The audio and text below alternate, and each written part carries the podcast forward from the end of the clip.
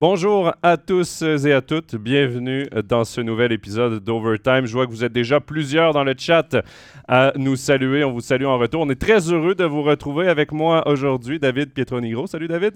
Salut Jonathan Fillon. Euh, on a vécu euh, déjà des émotions de, pré-playoff qui nous font sentir bon les, les playoffs. On voit qu'on a changé de saison. Pas que par la météo extérieure, hein, non plus. c'est vrai qu'aujourd'hui, on se croit plus en été que pendant la saison des playoffs, mais c'est vrai qu'on a une belle semaine de pré-playoffs. On va d'ailleurs en parler, David. On a une grosse émission à vous, à vous proposer. Oui, on va revenir bien sûr sur l'élimination de Fribourg-Gotteron dans ses pré-playoffs contre Lugano. Hein. On va accorder une bonne page euh, à ces couacs de fin de saison euh, pour, euh, pour les Dragons. Et ensuite, on vous présentera dans l'ordre les quatre quarts de finale qui nous attendent dès demain soir sur, sur MySports. Et pour votre plus grand bonheur, euh, de ces playoffs qui commencent enfin. Et un petit mot, bien sûr, sur euh, la finale de play-out aussi entre Langnau et Ajoie qui a aussi euh, comme programme dès demain soir l'acte 1. Évidemment, et pour ceux qui ne peuvent être de toute notre, notre heure de dîner avec nous en live sur Overtime, ben, je vous rappelle que l'émission sera disponible dès aujourd'hui en rediffusion sur YouTube, Apple Podcasts, SoundCloud et Facebook. Et David, il y a un petit concours également pour les gens aujourd'hui. Oui, on va euh, récompenser les fidèles hein, qui nous suivent. Euh, bien sûr, regardez ce maillot. Hein. bien sûr qu'Ambri Piotta a terminé sa saison. Il se retrouve en vacances. C'est le maillot, bien sûr, euh, d'Inti Pestoni que l'on va vous faire gagner. petite particularité, Jonathan, c'est un maillot qui a l'air totalement officiel de match. Hein. donc, participez dans, le chat. On va vous poser une question. La question, c'est la suivante. On vous rappellera encore en cours d'émission plusieurs fois qu'il y a ce concours et cette question pour que ceux qui ne sont pas là depuis le début puissent, aussi participer. Euh, combien de saisons Inti Pestoni a-t-il disputé avec le maillot d'Ambry sur les épaules en National League? C'est qu'il a une belle carrière. Il faut un petit peu chercher. Hein. Des fois, on est facile, on est généreux des fois dans les concours. Là, on vous lit dans le chat. Euh, on prendra toutes les, bonnes réponses euh, à l'issue euh, de, ce direct et on tirera au sort bah, le grand gagnant de, ce maillot. On sait que vous aimez bien. Donc merci à vous de nous être fidèles sur Overtime chaque lundi et c'est peut-être votre moment aujourd'hui. Ouais, et il est magnifique ce maillot. Comme tu l'as dit, il est brodé. Là. Quand tu es arrivé avec dans le studio, j'avais même moi envie de participer pour le gagner, honnêtement. Tu peux te déconnecter de ton faux compte, s'il te plaît, Jonathan. J. Filion, c'est pas c'est qui. voilà, donc tout est dit. On va commencer, euh, David, à parler tout d'abord euh, des séries de pré-playoff et en particulier celle de Fribourg-Gotteron, euh, puisqu'ils ont été éliminés en deux matchs contre le HC Lugano, à la grande surprise d'à peu près tout le monde on ne peut pas se cacher que la déception est énorme pour euh, les Fribourgeois, pour les supporters. Euh, la surprise est quand même euh, grande hein, par rapport à ce que Fribourg-Gotteron a, vécu cette saison, de se faire éliminer comme ça en deux manches sèches contre, contre le dixième de, de la saison régulière. Fribourg-Gotteron ne s'y attendait certainement pas. Mais on a eu l'impression aussi que cette course à distance entre la sixième et la septième place par rapport à Zoug leur a aussi coûté beaucoup d'énergie, de force mentale qu'ils ont pas réussi à reproduire dans, ces deux matchs contre, contre Lugano. On va dire deux matchs, tu me dis si je me trompe, typiques de la saison de Fribourg-Gotteron on domine, euh, on a des occasions, on tire beaucoup, on ne marque pas. Le jeu à 5 contre 5 euh, a encore une nouvelle fois euh, été défaillant. Le powerplay n'a pas pu faire ce push supplémentaire pour amener les buts escomptés. On ne marque pas contre un Koskinen qui soudainement paraissait énorme dans, dans, son, dans son but. bref, Fribourg-Gotteron s'est fait prendre à son propre jeu dans, dans, ses pré-playoffs. Et au lieu de construire ça pour euh, comme le disait Christian Dubé euh, avant, le début de ses, pré-playoffs, de, de, garder un bon rythme, euh, d'être là pour, pour la suite, eh bien, finalement, Fribourg-Gotteron connaît un, dérapage un peu imprévu dans, dans, sa saison et dans ses objectifs. Encore une fois, une fin de saison difficile pour Fribourg-Gotteron. Je me souviens de l'entrevue de Christian Dubé à la fin du 52e match contre Langnau et il nous disait on rentre en pré-playoff en pleine confiance. On venait de battre par jeu blanc à Joie et Langnau. C'est facile de rentrer en pleine confiance contre les deux pires équipes de la National League. Mais si on recule même après les fêtes, là, début janvier, ça a été très compliqué pour Fribourg-Gotteron à 5 contre 5. Heureusement qu'il y avait des unités spéciales pour les sauver. Ça dénote évidemment un problème euh, dans le système de jeu de Fribourg-Gotteron, un problème qui les a rattrapés au final. Et j'ai pas aimé la façon dont ils sont rentrés dans le match dont ils sont rentrés dans la série contre Lugano et dans le match surtout, euh, dans le match sans lendemain à Lugano. Ça a été une première période atroce. On était au 54e match de la saison. Et pourtant, des erreurs d'exécution, des passes derrière, euh, c'était jamais du tape to tape, c'était jamais une passe directement sur la palette. Donc, le jeu de transition de Fribourg était largement affecté par ça. On crée des revirements. On n'a jamais. Tu parlais de Koskinen. Koskinen, il est géant. Euh, il, il, était en pleine possession de ses moyens, mais quand on regarde les chances de marquer de Fribourg, les tirs au but de Fribourg, parce qu'il n'y a pas eu beaucoup de chances de marquer, jamais Koskinen a été dérangé. Koskinen, c'est un gardien que tu dois sortir de sa zone de confort. C'est un gardien qui est en up and down. Si tu déranges, tu vas affecter cette confiance-là et ah. tu vas réussir à le battre. Et c'est jamais arrivé. On, en a quand même parlé largement de Koskinen, même si c'est pas le club qu'on suit le plus. On disait qu'il avait des problèmes de motivation, de, de, de, bah, proche de la dépression. Hein. On n'est pas bien sûr dans le vestiaire de, Lugano, mais que c'était pas euh, sa top saison. Il avait déjà montré ça par, par le passé, hein, de pas être le gardien le plus stable d'un championnat. On n'est jamais, je dis pas aller le taper, mais aller le bousculer, le gêner, lui masquer euh, la visibilité des tirs de la bleue. Euh, il n'y a pas eu assez de travail euh, nécessaire fait devant le filet aussi pour, pour euh, le sortir d'un match. Ouais, et moi, ben, tous ces problèmes-là font que il y a des questions qui se posent en date d'aujourd'hui. Elles se posaient après la défaite jeudi. D'ailleurs, on en a reçu quelques-unes avant l'émission euh, sur notre post qu'on avait fait sur Instagram. Il y a Alain qui nous posait est-ce que Dubé est toujours l'homme de la situation comme coach? C'est beaucoup là sur les forums sur les forums de fans fribourgeois, c'est beaucoup ce qui revient comme question. Est-ce que Dubé est encore l'homme de la situation? Est-ce que le fait qu'il ait les deux casquettes et deux chapeaux de directeur sportif et de coach, ça, doit encore être de même la saison prochaine? C'est la question qu'on peut se poser. Moi, j'ai pas aimé la sortie de, Hubert Weber dans les médias qui nous sort le, violon. Ah, tout est beau, tout va bien. Euh, et il réduit un peu la frustration. Il essaie de tempérer la frustration qu'il peut y avoir autour de cette élimination-là. C'est un coup de marketing, point, point à la ligne. Mais moi, je crois que si cette question est ouverte aujourd'hui, c'est parce que Christian Dubé lui-même veut l'ouvrir. Il a été euh, à l'interview chez nous en après-match en étant euh, avec son bilan euh, un, peu, un peu évasif, c'est le mot que je, cherchais. Il a redit ça encore euh, quelques jours après dans La Liberté, de réfléchir aussi à ces situations. On a presque l'impression qu'à un moment donné, parce que Christian Dubé pour l'avoir connu comme joueur à l'époque et maintenant comme coach, il a les émotions à chaud. Il a besoin de faire retomber tout ça. Euh, et qu'à chaud, il aurait eu envie de balancer tout et de partir euh, dans la région la plus éloignée du Canada euh, pour se terrer pendant un moment et réfléchir à la situation. Ça lui ferait peut-être pas de mal, on est d'accord, mais il faut laisser aplanir tout ça avant de se poser les bonnes questions. À chaud, c'est jamais des bonnes décisions de dire je jette une des deux casquettes, je garde les deux et de l'annoncer trop rapidement. Je pense que c'est pas bon.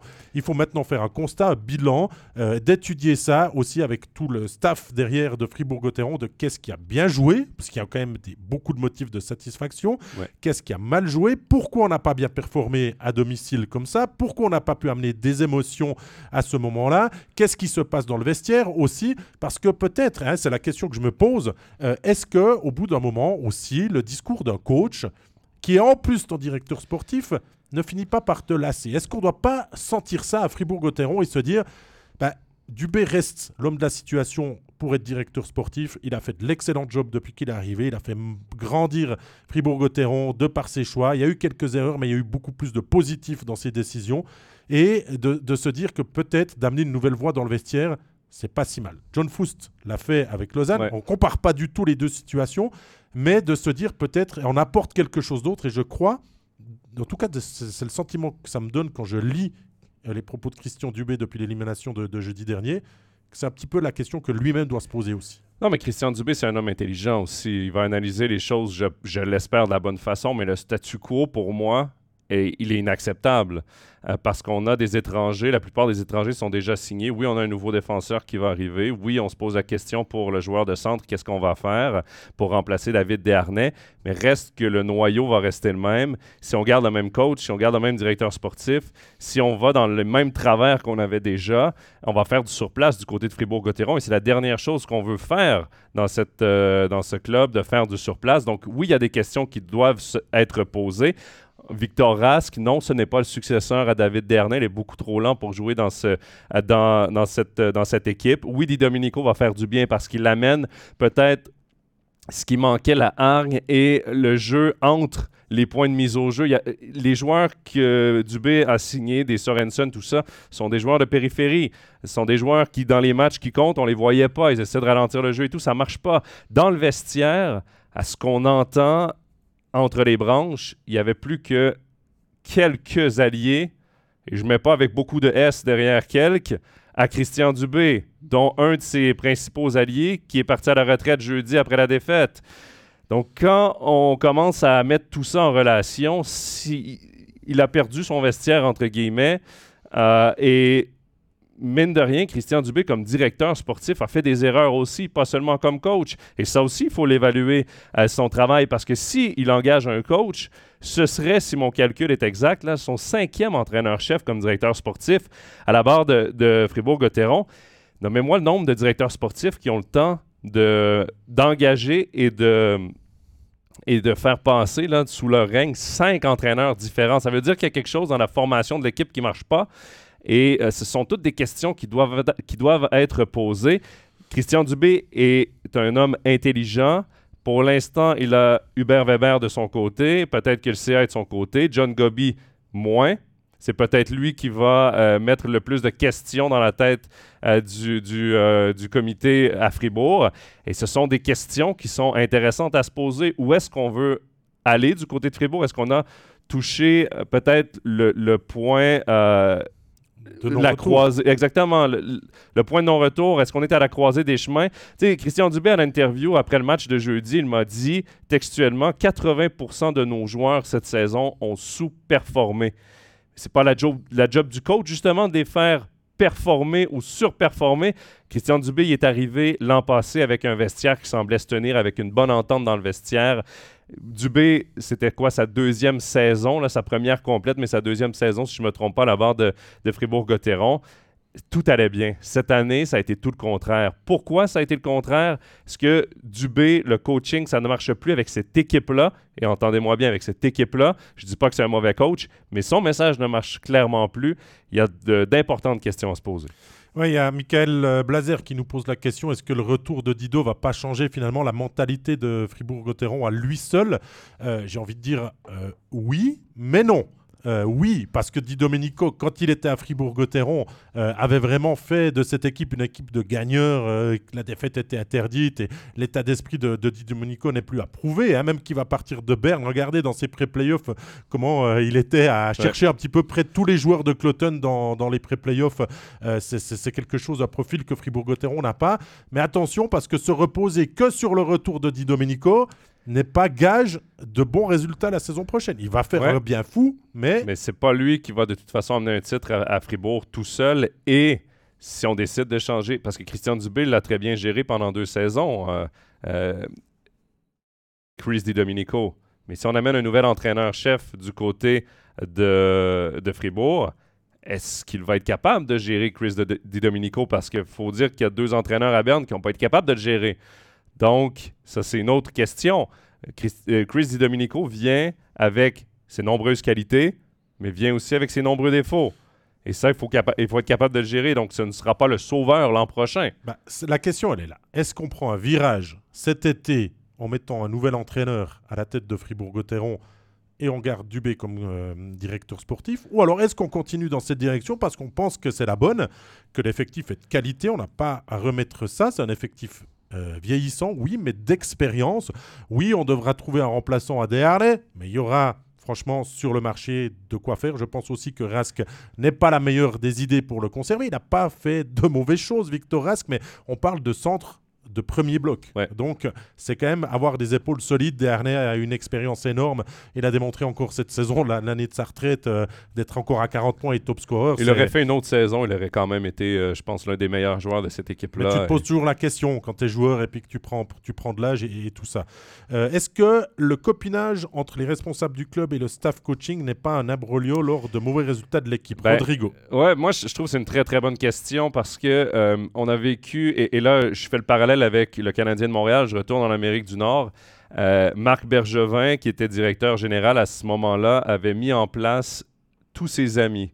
Des gars, qui, des gars qui ne remettaient jamais en cause ses décisions, sa parole et tout. Et ça a été un country club, c'est comme ça qu'on l'avait dit, un boys club. Et ça n'avait pas, ça ne s'est pas bien fini. Est-ce qu'à Fribourg, en ce moment, c'est pas un peu la même chose? Je me pose la question. Dubé est allé avec des gens qui connaissaient bien, mais est-ce qu'il y a vraiment quelqu'un pour remettre en cause les décisions de Christian Dubé? Parce que c'est pas que Christian Dubé ne prend pas de bonnes décisions, au contraire, mais parfois dans la vie, d'avoir quelqu'un qui remet en doute, qui te fait réfléchir à deux fois avant de faire quelque chose, c'est toujours positif.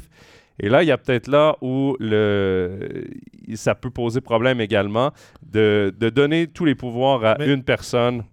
Pour moi, la question de Rodrigo, elle se résume simplement à la prolongation d'Andrei Bikov. Ça se voit dans ce dossier-là parce que Christian Dubé est un petit peu embêté en se disant j'attends, j'attends, je joue la montre, de toute façon ça ne presse pas, on peut décider tard. Et André, bien sûr, qui a envie euh, de s'enlever euh, ce piano sur les épaules le plus, le plus rapidement possible pour s'assurer encore une saison avec son club de, toujours euh, et tout. Et il y a les pressions qui arrivent, bien sûr, du président qui veut toujours avoir des fribourgeois dans l'équipe, d'un Bikoff qui est un nom dans la patinoire qu'on ne peut pas enlever si facilement. Et du coup, le côté famille de Fribourg-Gotteron prend le dessus sur le Fribourg qui doit être de sang-froid pour devenir le club qui veut, comme il le dit, devenir champion de Suisse. il faut un mix des deux, toujours, hein, parce que bien sûr, euh, si on peut compter sur des Fribourgeois, ça serait une belle chose. Et qu'est-ce qu'on en sera fier si un jour Fribourg-Gotteron euh, euh, est, champion dans, tout le canton. Hein. Mais d'un côté, il va falloir aussi faire des choix peut-être de sang-froid. Je ne dis pas qu'il fallait prolonger ou pas Bikoff, c'est pas ça, mais ça a pris tellement de temps et tellement une grande mesure que le public est intervenu, que Hubert Weber donnait aussi son avis, que le CA certainement avait un avis là-dessus, que Dubé euh, jouait ou contrebalançait c'est là peut-être que Fribourg doit encore faire un step de professionnalisme supplémentaire. ça a été une très mauvaise gestion du dossier. Il y a eu ce dossier-là euh, d'André Bikoff. André Bikoff a des amis dans le vestiaire. Il a fait toute sa carrière à Fribourg-Gotteron. Il y a beaucoup de romans qui l'apprécient beaucoup dans ce vestiaire-là. Et de négocier, entre guillemets, sur la place publique, d'y aller de commentaires comme ça, d'attendre justement. Euh, André Bikoff reste quand même un joueur marquant, une image de ce club. Euh, et les négociations auraient dû rester entre Bikoff et Christian Dubé, quitte à botter en touche, de dire écoutez, on sait ce qu'il représente pour cette équipe-là on discute avec lui, mais on ne donnera pas plus de détails. Ça aurait été bien correct euh, de la part des dirigeants de Fribourg-Gotteron dans ce dossier-là. Mais il y a eu aussi le fait justement que Christian Dubé utilise bien les médias parfois, mais je pense qu'à certains moments, il aurait pu prendre ses responsabilités ou y aller d'un message différent. Euh, aux médias, qui aurait peut-être mieux passé dans le vestiaire et mieux passé chez les, euh, chez les spectateurs aussi. Il a souvent critiqué, pointé du doigt ses joueurs, avec raison dans certains cas, mais euh, dans d'autres cas, il faut aussi que tu prennes euh, le coup pour l'équipe, que tu te présentes devant les micros et que tu sortes la cassette dans certains moments et non pas jeter tout le monde sous le, bus. Là. et c'est peut-être là aussi, ça, peut, ça explique peut-être pourquoi certains certains joueurs, certains individus ont été agacés par euh, euh, certains propos de Christian Dubé tout au long de la saison. Et pour revenir à un commentaire de Michael euh, qui revient justement sur les 80%, le 80% des joueurs qui ont sous-performé, il dit où l'an passé, 80% des joueurs ont surperformé. On peut le voir comme ça. On peut le voir comme ça, mais il y a un juste milieu entre les deux. Et cette année, clairement, le coaching staff n'a pas été capable d'aller chercher ce juste milieu qui aurait probablement donné une présence en playoff. Reste que la, question elle est toujours la même avec l'effectif que tu as à disposition, le coaching staff et les ambitions que tu as. Se faire éliminer en pré-playoff, c'est une déception. C'est sûr. Le capitaine Sponger l'a dit à notre micro à, peine le, match terminé. Euh, voilà, ils ambitionnaient beaucoup mieux. C'est clair que la demi-finale de la saison dernière avait ouvert l'appétit.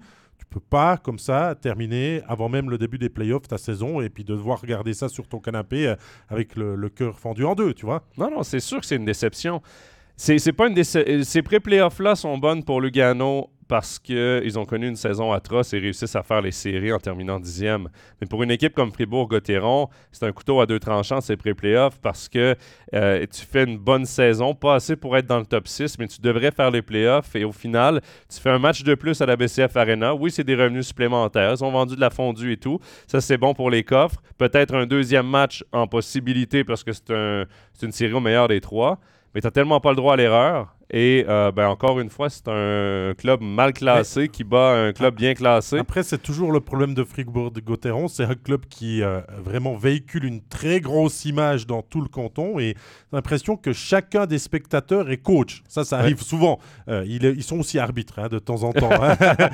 à raison, des fois, bien évidemment, mais, mais qu'il y, y, a trop de, discussions et trop de choses qui sortent du vestiaire aussi de là. Si on, on boucle sur Fribourg-Gotteron, euh, positif, négatif pour toi euh, sur euh, ce, qui, ce que tu retiens de la, de la saison? Un, plus ou deux plus, deux moins sur les, les, joueurs, le staff, ton sentiment? Bah, Écoute, le plus, évidemment, les unités spéciales. Je pense qu'on ne peut pas passer sous le silence la performance de Fribourg-Gotteron en power play. Ça, c'est vraiment une grosse force. Ça a été la force de leur jeu tout au long de la saison. Euh, dans les plus également, je vais y aller avec l'état de forme de Reto Berra, son retour de blessure. Oui, il a connu des hauts et des bas. En pré-playoff, par contre, il était dans les hauts. Euh, il a connu des, solides sorties aussi, mais c'est surtout... C'est un retour encourageant. Exactement, pour, la, suite. C'est vraiment là-dessus que je me base parce que c'était pas une petite blessure au dos euh, pour un gardien de but en, plus qui utilise énormément son dos, ses jambes et tout ça. Donc, là-dessus, je vais y aller avec encourageant. Puis c'est sûr que les points négatifs, ben, on les a dit. Je veux dire, euh, il on peut pas regarder le statu quo. Pour moi, si on garde le statu quo pour la saison prochaine, on fait un pas derrière. Pour moi, euh, les étrangers, euh, si on se remémore ce qui s'est passé, bien sûr que Fribourg-Gotteron était très content d'avoir bouclé son effectif très rapidement avant le début de la nouvelle saison, mais il y a quand même eu des déceptions. Hein. Vous enlevez de là euh, Desharnais et Gunderson qui ont été d'une régularité à toute épreuve toute la saison, mais Quokanen, Sørensen, euh, Delarose euh, qui a eu une grosse période de flambée qui lui a permis de, prolonger et de convaincre Dubé de, le garder, euh, qui est venu encore? Rask sont, sont, vraiment pour moi... Bah, solide défensivement, mais quand tu vois ce qui se fait dans d'autres équipes euh, et que tu n'as pas ce défenseur, ce profil-là, même chez les Suisses, euh, c'est quelque chose qui manque quand même à la carte de, Fribourg-Gotteron. Donc ça, c'est le côté euh, forcément négatif, même si Sorensen m'a beaucoup plu. Euh, dans la deuxième partie de la saison et que je me dis que la saison prochaine, encore avec le retour de Di Domenico, ça peut vraiment amener deux gros playmakers là qui peuvent faire des étincelles. Euh, mais ça, c'est de la, c'est de la projection. Euh, satisfaction. sinon, moi, j'ai bien aimé Christophe Berchi. on a beaucoup parlé et je pense qu'il avait aussi beaucoup de poids sur les épaules de revenir à Fribourg et d'avoir le sentiment d'être obligé de performer. Il a été régulier, il n'a pas été incroyable, mais il a fait le job qu'on attend de lui et il termine la saison avec 33 euh, points. Euh, en 33 et 40, s'il fait ça, c'est, euh, on va c'est ce qu'on attend de lui. Exact, ouais. mais pour revenir rapidement là, sur les étrangers, Sorensen, je pense que comme complément justement à Di Domenico ou à un trio offensif, je pense qu'il peut être très dangereux. De la Rose, par contre, je ne m'explique pas encore cette signature, cette prolongation, parce qu'il a le même profil que Samuel Valzer et il prend pas euh, Valzer un spot d'étranger, euh, une, licence euh, d'étranger. De la Rose, je pense qu'on a vu son, maximum. Ça n'a jamais été un gars qui a amassé des points, peu importe où il est passé. Et ce n'est pas Fribourg qui va le faire. Même s'il est jumelé à Sorensen, on voit quand même que ce duo-là a des limites.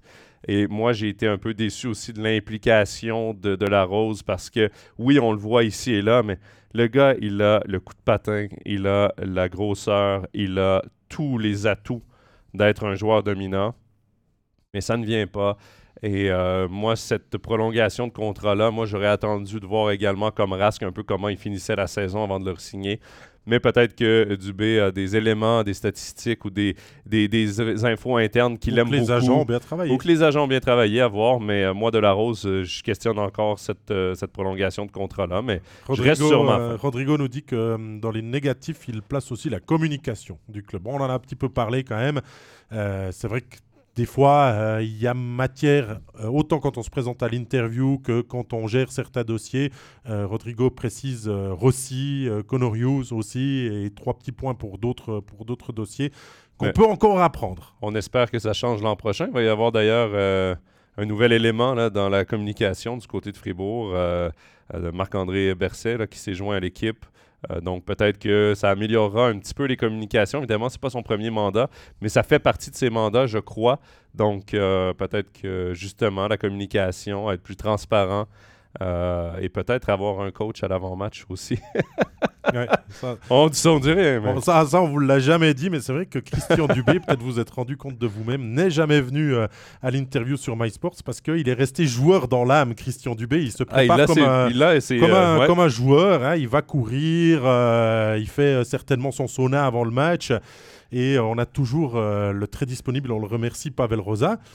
mais si Dubé rend une des deux casquettes, Peut-être qu'il est disponible pour venir aussi chez nous. On l'accueille volontiers. Il a ses superstitions. C'est un ancien joueur. Euh, il veut faire les choses à sa manière, de la façon qu'il le fait, toujours réglé. Et voilà, mais euh, heureusement que Pavel Rosa était d'une grande générosité à chaque fois de venir à notre, à notre micro. Voilà, euh, David, pour Fribourg. Les pré-playoffs sont terminés. On peut parler de l'autre série, mais on parlera quand on évoquera aussi le, CP Berne qui s'est qualifié aux dépens de, de Berne, je vous propose ben, de passer euh, à la présentation des quatre quarts de finale. Euh, euh, on, a, on a de quoi se, réjouir, Jonathan. Si on commence, on fait dans l'ordre. honneur à celui qui a quand même réussi finalement à gagner sa saison régulière, Genève Servette. Genève Servette qui affrontera Lugano. On va aussi vous donner notre pronostic hein, que vous retrouverez dès demain sur les réseaux sociaux de MySports et dans, notre, dans nos émissions également de manière plus détaillée. on va rentrer un petit peu dans ce détail. Genève-Lugano. Ça t'inspire quoi? Ben écoute, moi je pense que c'est l'adversaire, et on le dira jamais euh, dans les médias, mais je pense que c'est l'adversaire que voulait Genève Servette en première ronde. Euh, on voulait, je pense, à tout prix éviter Berne. On a Lugano finalement. Et euh, honnêtement, j'ai l'impression que ça va être une série parfaite pour euh, Genève, justement, pour prendre confiance dans ces playoffs-là, parce que j'ai pas été convaincu du jeu de Lugano, même s'ils ont battu Fribourg. Puis là, ben, c'est sûr qu'on peut dire, ah, ils sont sur un momentum et tout. Mais le momentum, on le remet à zéro là, parce qu'on affronte une nouvelle équipe. On va commencer en plus à la patinoire des Vernets. Euh, pour les deux équipes, c'est le plus long euh, déplacement de la saison, donc il va y avoir beaucoup de trajets encore. Des nuits, parfois à Genève pour Lugano, des nuits sûrement probablement aussi pour Lugano à Genève. donc, ça va être une série qui, je pense, va être à l'avantage de Genève simplement par le talent qu'il y a dans cette équipe-là, par la profondeur d'effectifs, par les gars qui vont revenir en santé également. On pense à Robert Mayer qui pourrait faire également un retour devant la cage. Je pense que Genève Servette, avec leur titre de saison régulière d'acquis, avec tout ce qu'ils nous ont montré en saison régulière, j'ai l'impression qu'ils vont utiliser Lugano pour passer à la deuxième vitesse. avant qu'on vous montre le pronostic de la rédaction de MySports, vous savez, on se mouille toujours, on aime bien. Après, vous nous ressortez des copies d'écran, puis on est toujours assez joueurs parce qu'on en rigole aussi. Euh, on aimerait voir les vôtres aussi, finalement, en retour, parce que de le faire avant la saison, c'est toujours compliqué et on peut tomber sur ceux qui essayent. Hein. Il y a que On n'a jamais l'air malin à la fin de la saison, mais probablement que tout le monde a de grosses euh, erreurs dans leurs pronostics. Donc, on veut vous lire aussi pourquoi Genève doit gagner, pourquoi Lugano va peut-être créer la, surprise. Euh, on va, on va garder encore un petit suspense sur notre pronostic. Euh, c'est vrai que Genève part avec les faveurs de la côte, même si leurs fins de saison régulière n'ont pas été à la hauteur. Mais on a clairement euh, ces sentiments que j'ai euh, relâché la pression dès le moment qu'on a su qu'on était dans les deux premiers acquis et qu'on et qu'on allait commencer à soigner les petits bobos, à préserver tel joueur parce qu'il avait une petite incertitude au niveau des adducteurs du genou, il a un problème avec euh, une épaule, une main, que ça soit euh, n'importe quel profil de joueur, et qu'on ne s'est pas alarmé et que chacun a donné un petit peu moins. Et on est toujours tombé contre des équipes très affamées aussi qui avaient besoin de points. On perdait d'un but. Il y a eu une, certes une fessée contre Zoug, mais c'est pas le même Zoug. Euh, qui a terminé la saison que celui qui l'a fait sur les, les 45 premiers matchs de la saison régulière.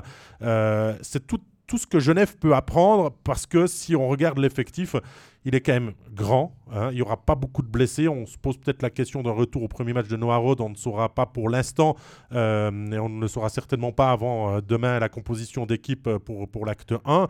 Euh, mais sinon, il y a une énorme expérience. Il y a une légion d'étrangers qui a prouvé tout au long de la saison qu'elle était énorme. Powerplay, Jonathan, qui a été monstrueux. On parlait du powerplay de, de Fribourg-Gotteron, mais alors Genève a encore fait mieux. Oui, ouais, sinon, ça a été une force pour l'équipe. Tu parlais des blessés. Euh, le seul là qu'on sait qui ne sera pas des playoffs, c'est Simon Lecoult. Le seul régulier qui ne sera pas des playoffs. Tu parles des étrangers. Pour la plupart des étrangers, c'est une dernière chance aussi de gagner un titre dans cette ligue-là. On parle de Tom Ernest qui va mettre le cap sur la SHL la saison prochaine. Daniel Winnick euh, qui est vieillissant, Phil Poula, même chose. Omar, son avenir est nébuleux. Euh, donc, pour certains joueurs aussi, je pense qu'il euh, y a un sentiment de vouloir aller chercher un dernier titre euh, par équipe dans leur carrière. et je dis pas que Winnick et, Phil Poula vont prendre leur retraite ou ne seront pas de retour la saison prochaine, mais à quoi va ressembler Genève Servette la saison prochaine? Ça, c'est la question parce qu'il y a beaucoup de points d'interrogation justement sur cette équipe qui est vieillissante. C'est le moment pour gagner pour, pour Genève Servette. Puis Lugano, c'est pas l'équipe la plus physique, c'est pas l'équipe qui a le plus de mordants non plus. Euh, et Genève a été. Il faut rappeler quand même que Winnick a joué en défense en fin de saison. Euh, c'est une équipe qui était hypothéquée par les blessures, euh, qui. C'est humain. Quand ta place en playoff est, est assurée, tu rentres dans les matchs avec moins de pression, avec peut-être moins la hargne de pas de gagner, parce que je pense que les athlètes veulent tous gagner, mais tu... Mais combien d'exemples on a les autres années d'équipes qui ralentissent en fait saison pour euh, prévenir une blessure et être de la partie en, en playoff Zoug l'a fait, Fribourg l'a fait la saison, euh, la, saison dernière aussi. Et, c'est des équipes qui étaient quand même au rendez-vous en playoff. Exactement. Euh, et, l'autre équipe, l'adversaire, joue sa place en playoff, joue sa survie dans la ligue, joue... Euh, de, se, séparer d'une éventuelle série de play-out. Donc, eux arrivent avec un but tellement important euh, que c'est sûr que pour Genève, ils ont plus subi en fin de saison qu'ils ont dicté le jeu. J'ai vraiment l'impression qu'on peut mettre ça euh, derrière pour, euh, pour les, les, séries de playoffs. Si on, vous lit hein, dans les chats, Loïc 4-2 euh, Genève, Didier Krebs qui dit si on joue sur notre valeur, il n'y a pas photo. Lugano, un meilleur gardien de la série, nous dit Gaëtan Grossrider, mais peu importe qui est devant le filet des aigles, à ne pas négliger. 4-2 Genève, Julien aussi. donc pas de Lugano que je lis, donc pas de surprise à ce niveau-là pour vous. Je trouve intéressant, Lugano a le meilleur gardien, Koskinen, là, c'est c'est up and down, hein? c'est des montagnes russes. C'est ce que nous dit aussi euh, Kevin, c'est que si vous sortez Koskinen de la zone de confort, c'est clairement euh, pas le point fort de, Lugano. Et ça, on l'a vu, il a été chaud brûlant contre Fribourg avec euh, quoi 96, 97% d'arrêt, peut-être même plus 98. 98, ouais. 98 contre contre Gauthieron, mais c'est clairement pas. C'est pas la même attaque. C'est pas la même attaque. Puis là, c'est clairement pas un gardien que je dirais fiable. Non, non, non, moi c'est. Je pense que le duo de gardiens, même s'il y a toujours ce risque blessure à Genève Servette, est un duo de gardiens ultra dominant si les deux sont à disposition du coach euh, Yann Cadieux. Bien sûr qu'on se pose des questions, et je crois que c'est ce qui ressort aussi des personnes qui, nous écrivent, parce que Kevin, euh, Robert Mayer a été euh, blessé euh, en fin de saison, qu'on l'a préservé, qu'on a soigné son retour pour qu'il soit prêt et que des clous, on le sait, a connu quelques couacs et qui n'est pas à l'abri. Et on souhaite pas ça, bien sûr, que si Genève peut tenir avec ses deux gardiens, il n'y a pas photo au niveau du poste de gardien de but. Non, non. Puis euh, Koskinen, pour revenir sur lui, tout au long de sa carrière, que ce soit en NHL, que ce soit en, ben, en KHL, c'est différent. Là. Il avait des chiffres astronomiques, mais ça a toujours été un gardien où on s'est posé des questions sur justement la constance. Il est capable de sortir un match incroyable un soir et l'autre soir, il laisse passer un ballon de plage. Euh, et là, contre Fribourg, j'en ai parlé, il n'a pas été, euh, il n'avait pas de circulation devant lui. Il n'avait pas un joueur euh, qui, est posté devant lui. Quand il va avoir un Winnick qui rentre à toute allure devant sa cage, peut-être qu'il va se poser une ou deux questions. Et c'est là où moi, je je ne suis pas d'accord avec le fait que ce soit le meilleur gardien de cette série-là. Au contraire, je pense pas que c'est le meilleur gardien de cette série-là, mais oui, il peut voler un match. Oui, il peut sortir une grosse, une, grosse soirée. mais je pense que sur la longueur, ça ne tiendra pas. Euh, Jonathan, on va lever le voile sur notre pronostic euh, de la rédaction. On en a parlé ce matin, on a préparé tout ça pour nos prochaines émissions. Euh, tu peux nous dévoiler le, le résultat? Juste avant de dévoiler, il y a Gaétan qui dit qu'Oskinen a gagné en KHL. Oui, il a des stats incroyables, mais regardez aussi l'équipe avec laquelle il jouait. En KHL, là, il y a deux équipes qui sont supérieures à tout le monde, Saint-Pétersbourg et Moscou. Et il faisait partie de ces équipes-là. Là. Il faisait partie des meilleures équipes aussi. Il avait une équipe devant lui qui était astronomique c'est sûr que ça aide aussi aux statistiques. Bon, terminé sur Koskinen. J'ai dit ce que j'avais à dire.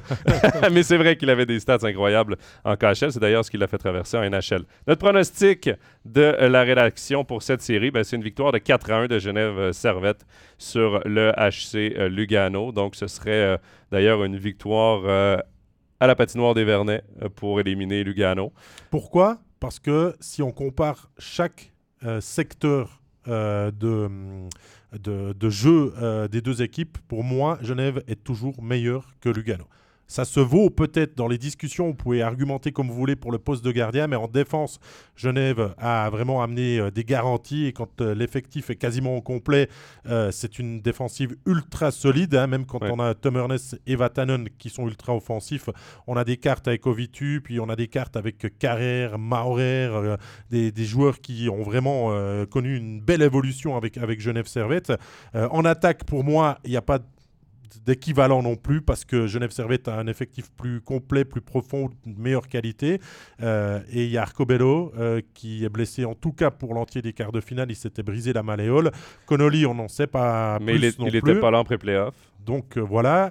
au niveau du coach, bien sûr que Yann Cadieux n'a pas une énorme expérience encore à faire valoir en playoff, mais Gianni Nazzi, il n'en a pas du tout. Il n'en a pas du tout. Donc ça, c'est aussi dans, dans, la balance et c'est pour ça qu'on voit Genève retrouver du mordant et essayer, euh, si ça doit être le cas, de pas trop se compliquer la tâche dès les quarts de finale pour retrouver toute cette confiance qu'on a accumulée quand même jusque dans les 45 premières journées de championnat où tout était merveilleux. Ce serait important pour Genève, de toute façon, de rentrer dans cette série-là dès la première minute et d'installer son système de jeu. C'est Lugano qui doit subir la façon de jouer de Genève et pas le contraire. On ne doit pas laisser aucune chance à Lugano d'installer euh, son jeu. Et il y a un contentieux de la saison dernière où Lugano avait éliminé quand même euh, euh, Genève en pré-playoff, là aussi à la surprise. Donc c'est la deuxième année que Lugano nous fait le coup quand même d'une saison où on annonce monts et merveilles pour le club de Vicky Mantegazza et que ça se passe mal au niveau de la saison régulière, mais qu'on sauve les miches pour arriver finalement en, en playoff.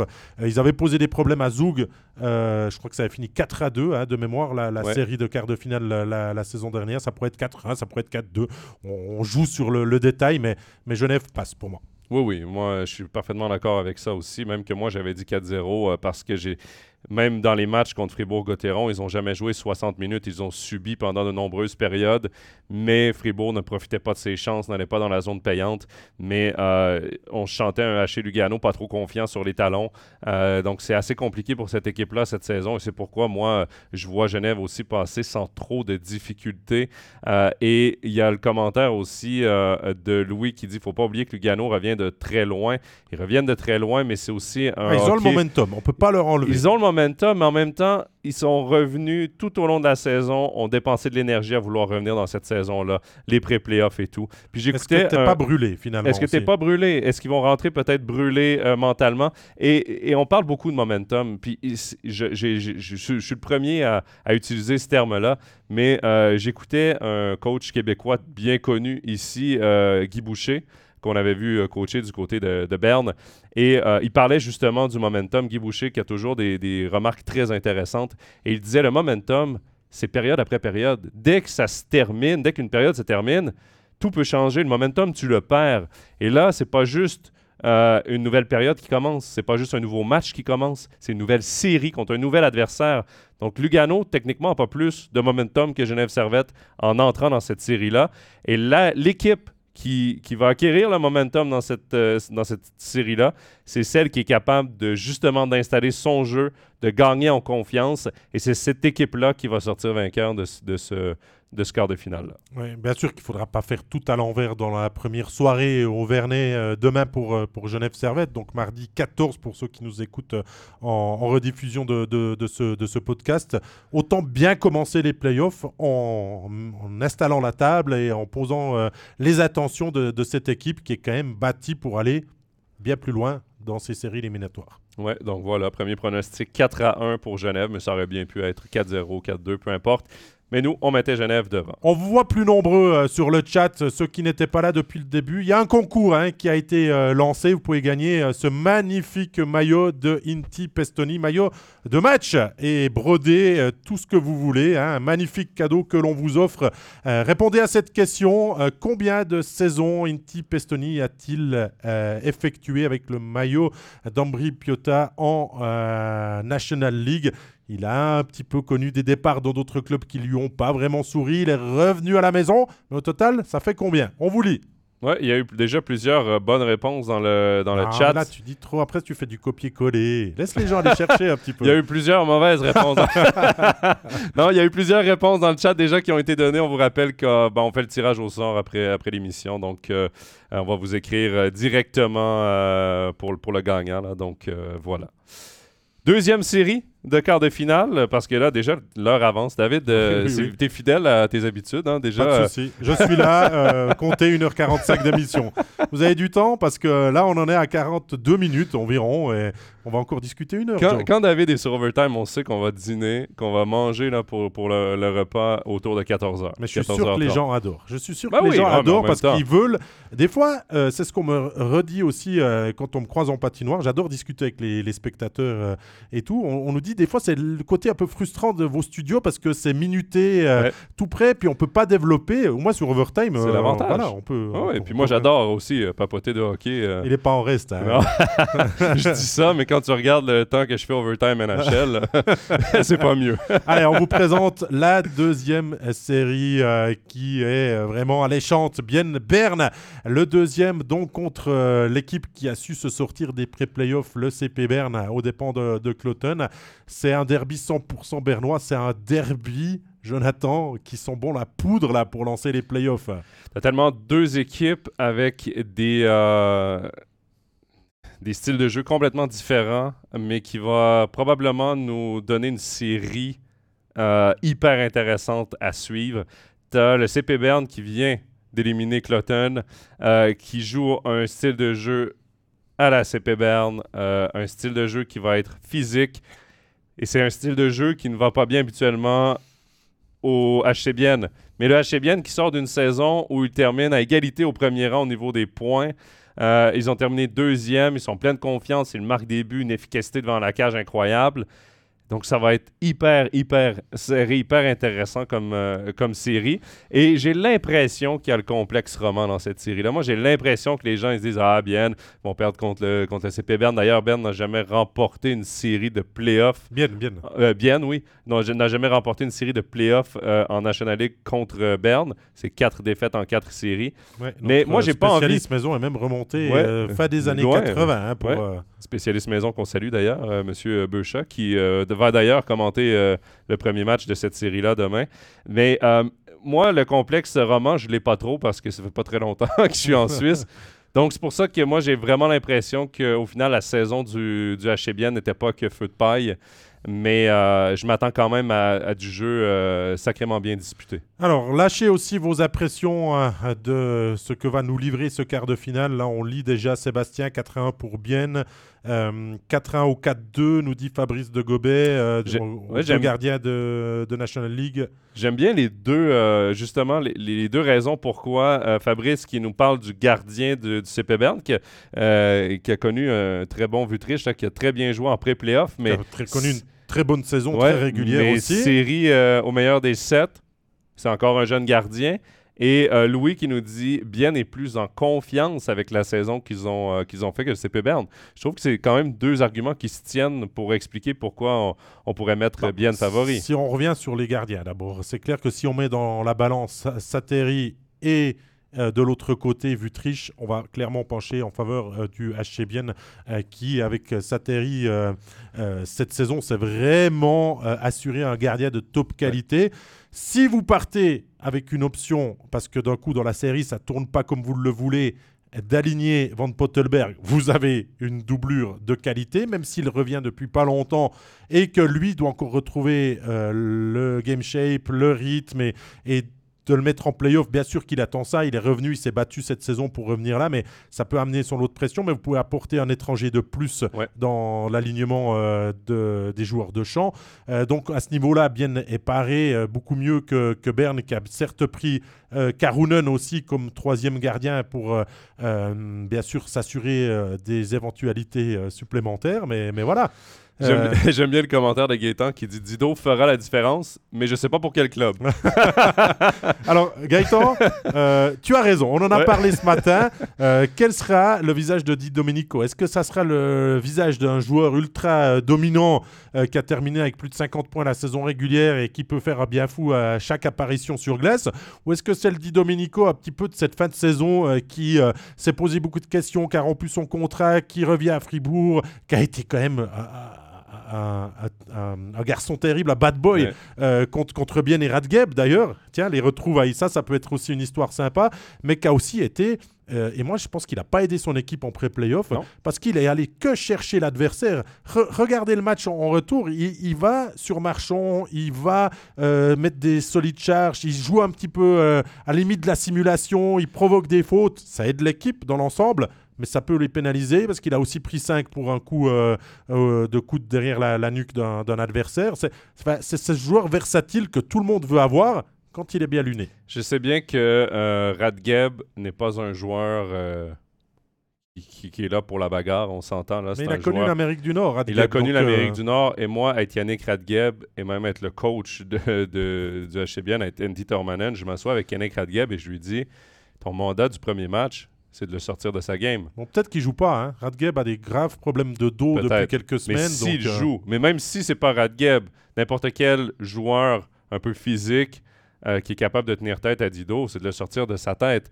Euh, le petit coup qui passe inaperçu, parler avec lui sur la patinoire. Mais ça va, lui rappeler justement Bien sûr que ça va fonctionner comme ça, mais Dido, il est capable de vous faire péter les plombs dans l'équipe adverse aussi, parce que il parle. Et on disait de certains joueurs qu'ils avaient trois poumons, lui, il en a peut-être quatre, hein, parce que. Oui, mais en même temps, il parle beaucoup, mais si es... tu sais qui est le personnage Di Domenico, si tu te contrôles le moindrement puis tu ne le laisses pas t'affecter dans une série de playoffs aussi importante, je pense que tu es capable de contenir tes émotions. Di Domenico, par contre, contenir ses émotions, il est incapable de le faire. Donc, lui, le trash talk, il, il mord à ça tout de suite. Et c'est là aussi tu le sors de sa game. Et s'il nous fait un, un, Dido Radgeb numéro 2, ben, à la longue, il va juste être suspendu, il va peut-être se sortir du match, une pénalité majeure, puis c'est peut-être là le tournant de la série. Moi, je suis quand même pas inquiet pour l'équipe de, de Berne. Ça va être une, euh, une série complètement folle, mais quand Dido a été suspendu, Lindbergh et Siviour ont eu tellement les pleins pouvoirs que le match qu'il fallait gagner, je crois que c'était euh, le dernier ou l'avant-dernier, l'avant-dernier de la saison régulière, euh, ils ont fait 3 et 4 points euh, les deux dans, ce match. Donc des fois, on est aussi étouffé par Di Domenico qui prend beaucoup de lumière. Et on a des tops étrangers. On a quand même retrouvé un effectif au complet. Hein. Maintenant, si on doit mettre dans la balance, euh, Kaoun est revenu, Jelina est à disposition. je crois que Golubev est, absent. Mais on a au niveau des étrangers aussi des, des joueurs qui ont su faire leurs points cette saison. Berne n'est pas à prendre à la légère et euh, c'est pour ça hein, qu'on vous lit. Mais j'aime bien aussi le commentaire de Jérémy euh, Abeguer qui dit 4-2 bien, il trouve toujours un moyen de gagner cette saison. Et là, je suis aussi entièrement d'accord avec, euh, avec toi, euh, Jérémy, parce que Bien est quand même incroyable cette année. Même quand on les donne perdants dans un match, et le match à Lugano, on est encore le parfait exemple. Ils perdent 5 à 1. C'est une soirée où il n'y a pas vraiment d'enjeu hormis la première place. Ils trouvent les ressources de revenir à 5-5 et gagner 5-6. c'est une équipe de caractère et qui a une efficacité devant le but énorme. Euh, et sur le dernier match, c'est même indécent, assolant. Hein. On a lu euh, aussi mhm. ce, commentaire-là euh, de Bien qui tire et qui marque quasiment systématiquement. Ça sera moins le cas en playoff parce que ça va jouer différemment et resserré. Mais, mais Bien, c'est vrai qu'ils ont un style de jeu assez, on va dire, prévisible par moment et ça leur a coûté les dernières éliminations en playoff euh, assez frustrantes contre Zurich, euh, notamment la, saison dernière. Mais ils sont mieux armés cette année pour euh, aller, aller de l'avant. Oui, puis on l'a dit toute la saison, il y a de la profondeur dans cette équipe-là. Le troisième trio qui, quant à Brunner, Kunzley, Kunti sur le troisième bloc, tu as quand même de la profondeur. Il y a de la profondeur dans cette équipe-là. Il y a Riley Sheehan comme septième étranger. Si jamais, pour X ou Y raison, ça se passe pas bien pour Sateri, ou qu'on décide tout simplement d'y aller avec l'expérience de Riley Sheehan dans euh, les autres ligues parce qu'il a joué contre des étrangers euh, de Berne. Il est, euh, c'est un gars qui a joué en playoff aussi, qui connaît cette game de playoff, qui pourrait tenir tête aussi à Di Domenico parce que c'est un gros bonhomme assez solide. ben peut-être qu'on a le luxe de se permettre d'avoir un Van Pottelberg devant la cage pour mettre un Sheehan. donc, il y a quand même quelque chose d'intéressant dans cette équipe du HCBN que moi, euh, je suis pas prêt à tasser du revers de la main. Et, Attention, je vais te lire le commentaire de Ludovic euh, de citation littéraire qui nous dit Un 4 Berne, le SCB n'est jamais aussi dangereux que lorsqu'il est presque éliminé. Ils sont capables d'aller chercher le titre. Ils l'ont déjà fait ah, en terminant huitième et en étant, en étant champion. Bien sûr qu'on va pas écarter le, le CP Berne si, si facilement. Hein. C'est pour ça que quand on parle de cette série, et on va aller de notre pronostic. Euh, Jonathan, tu peux, euh, tu peux l'afficher.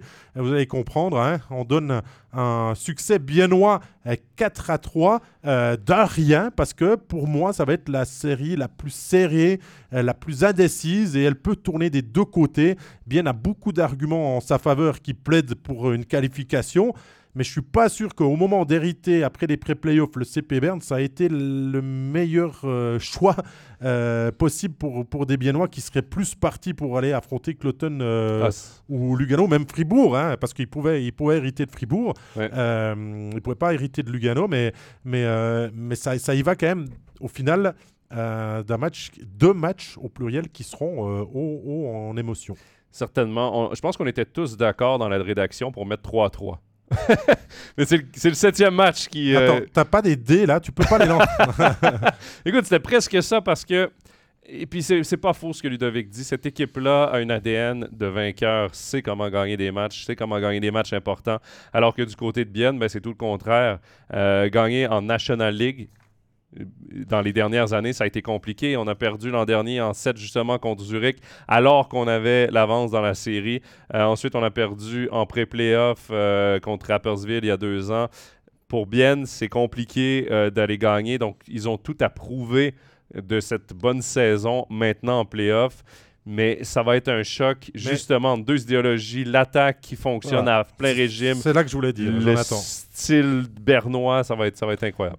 Bien ne doit pas oublier ce qu'il a fait depuis 2, 3, 4 ans de manière euh, très bien et même depuis le retour en National League, ils ont grandi, ils sont devenus le club qu'ils sont aujourd'hui, capables euh, d'aller euh, chercher la deuxième place de la saison régulière en étant attractif, plaisant à voir et offensif. Contre Zurich, la saison dernière, ils ont aussi perdu euh, la série parce que Zurich a fermé, verrouillé derrière. Ils sont tombés face à un gardien qui était Jakub Kovar, euh, qui semblait euh, trois fois plus grand que le but. Il va falloir marquer des buts. Il va falloir se faire plaisir, rigoler comme ils l'ont fait toute la saison et pas tomber dans le jeu finalement des Bernois qui ont une défense un peu légère. Oui, il y a des Leffel, Hunter Sander, euh, Tevez qui a donné aussi une bonne impression depuis qu'il est arrivé à, Berne, mais on a aussi des, des Kola Gerber, on a aussi un Mika Einauer qui n'a pas beaucoup joué cette saison, euh, on a Sgragen qui est parfois quand même limité dans, dans, son jeu. Euh, donc bien peu clairement faire sauter la défensive bernoise. Mais il faut pas l'oublier parce que des fois en playoff, on revient des fois un peu avec la peur au ventre, se dire Ah, c'est bien, on a le premier match, il va falloir un but peut suffire et tout. Si bien joue bien, du bien, pour moi, ça passe. Très bonne explication. Je suis d'accord avec toi, puis c'est d'ailleurs pourquoi moi aussi j'étais d'accord pour y aller avec, euh, avec ce 4-3 donc pour le HC Bienne, mais on s'attend à une série longue et éprouvante pour les deux équipes, peu importe qui l'emporte. Ça, c'est en tout cas la série que si j'ai le choix d'en choisir euh, et d'en regarder qu'une, je regarderai celle-là parce que d'un côté, ça va taper, ça va peut-être répondre, il y aura de la provocation, euh, du crash talk, il y aura des buts, des jolies réussites. Il y a vraiment beaucoup de qualités réunies des deux côtés pour que le momentum soit, comme tu le disais, tiers par tiers et même peut-être. Euh, présence par présence. Voilà. un power play peut changer tout le momentum d'un match et dans cette rencontre-là, ça peut être le cas. Puis deux patinoires aussi. la Tissot Arena cette saison, moi, pour être allé y commenter deux fois, je crois, ça a été une patinoire où j'ai été surpris de l'ambiance, ce qui était très rempli.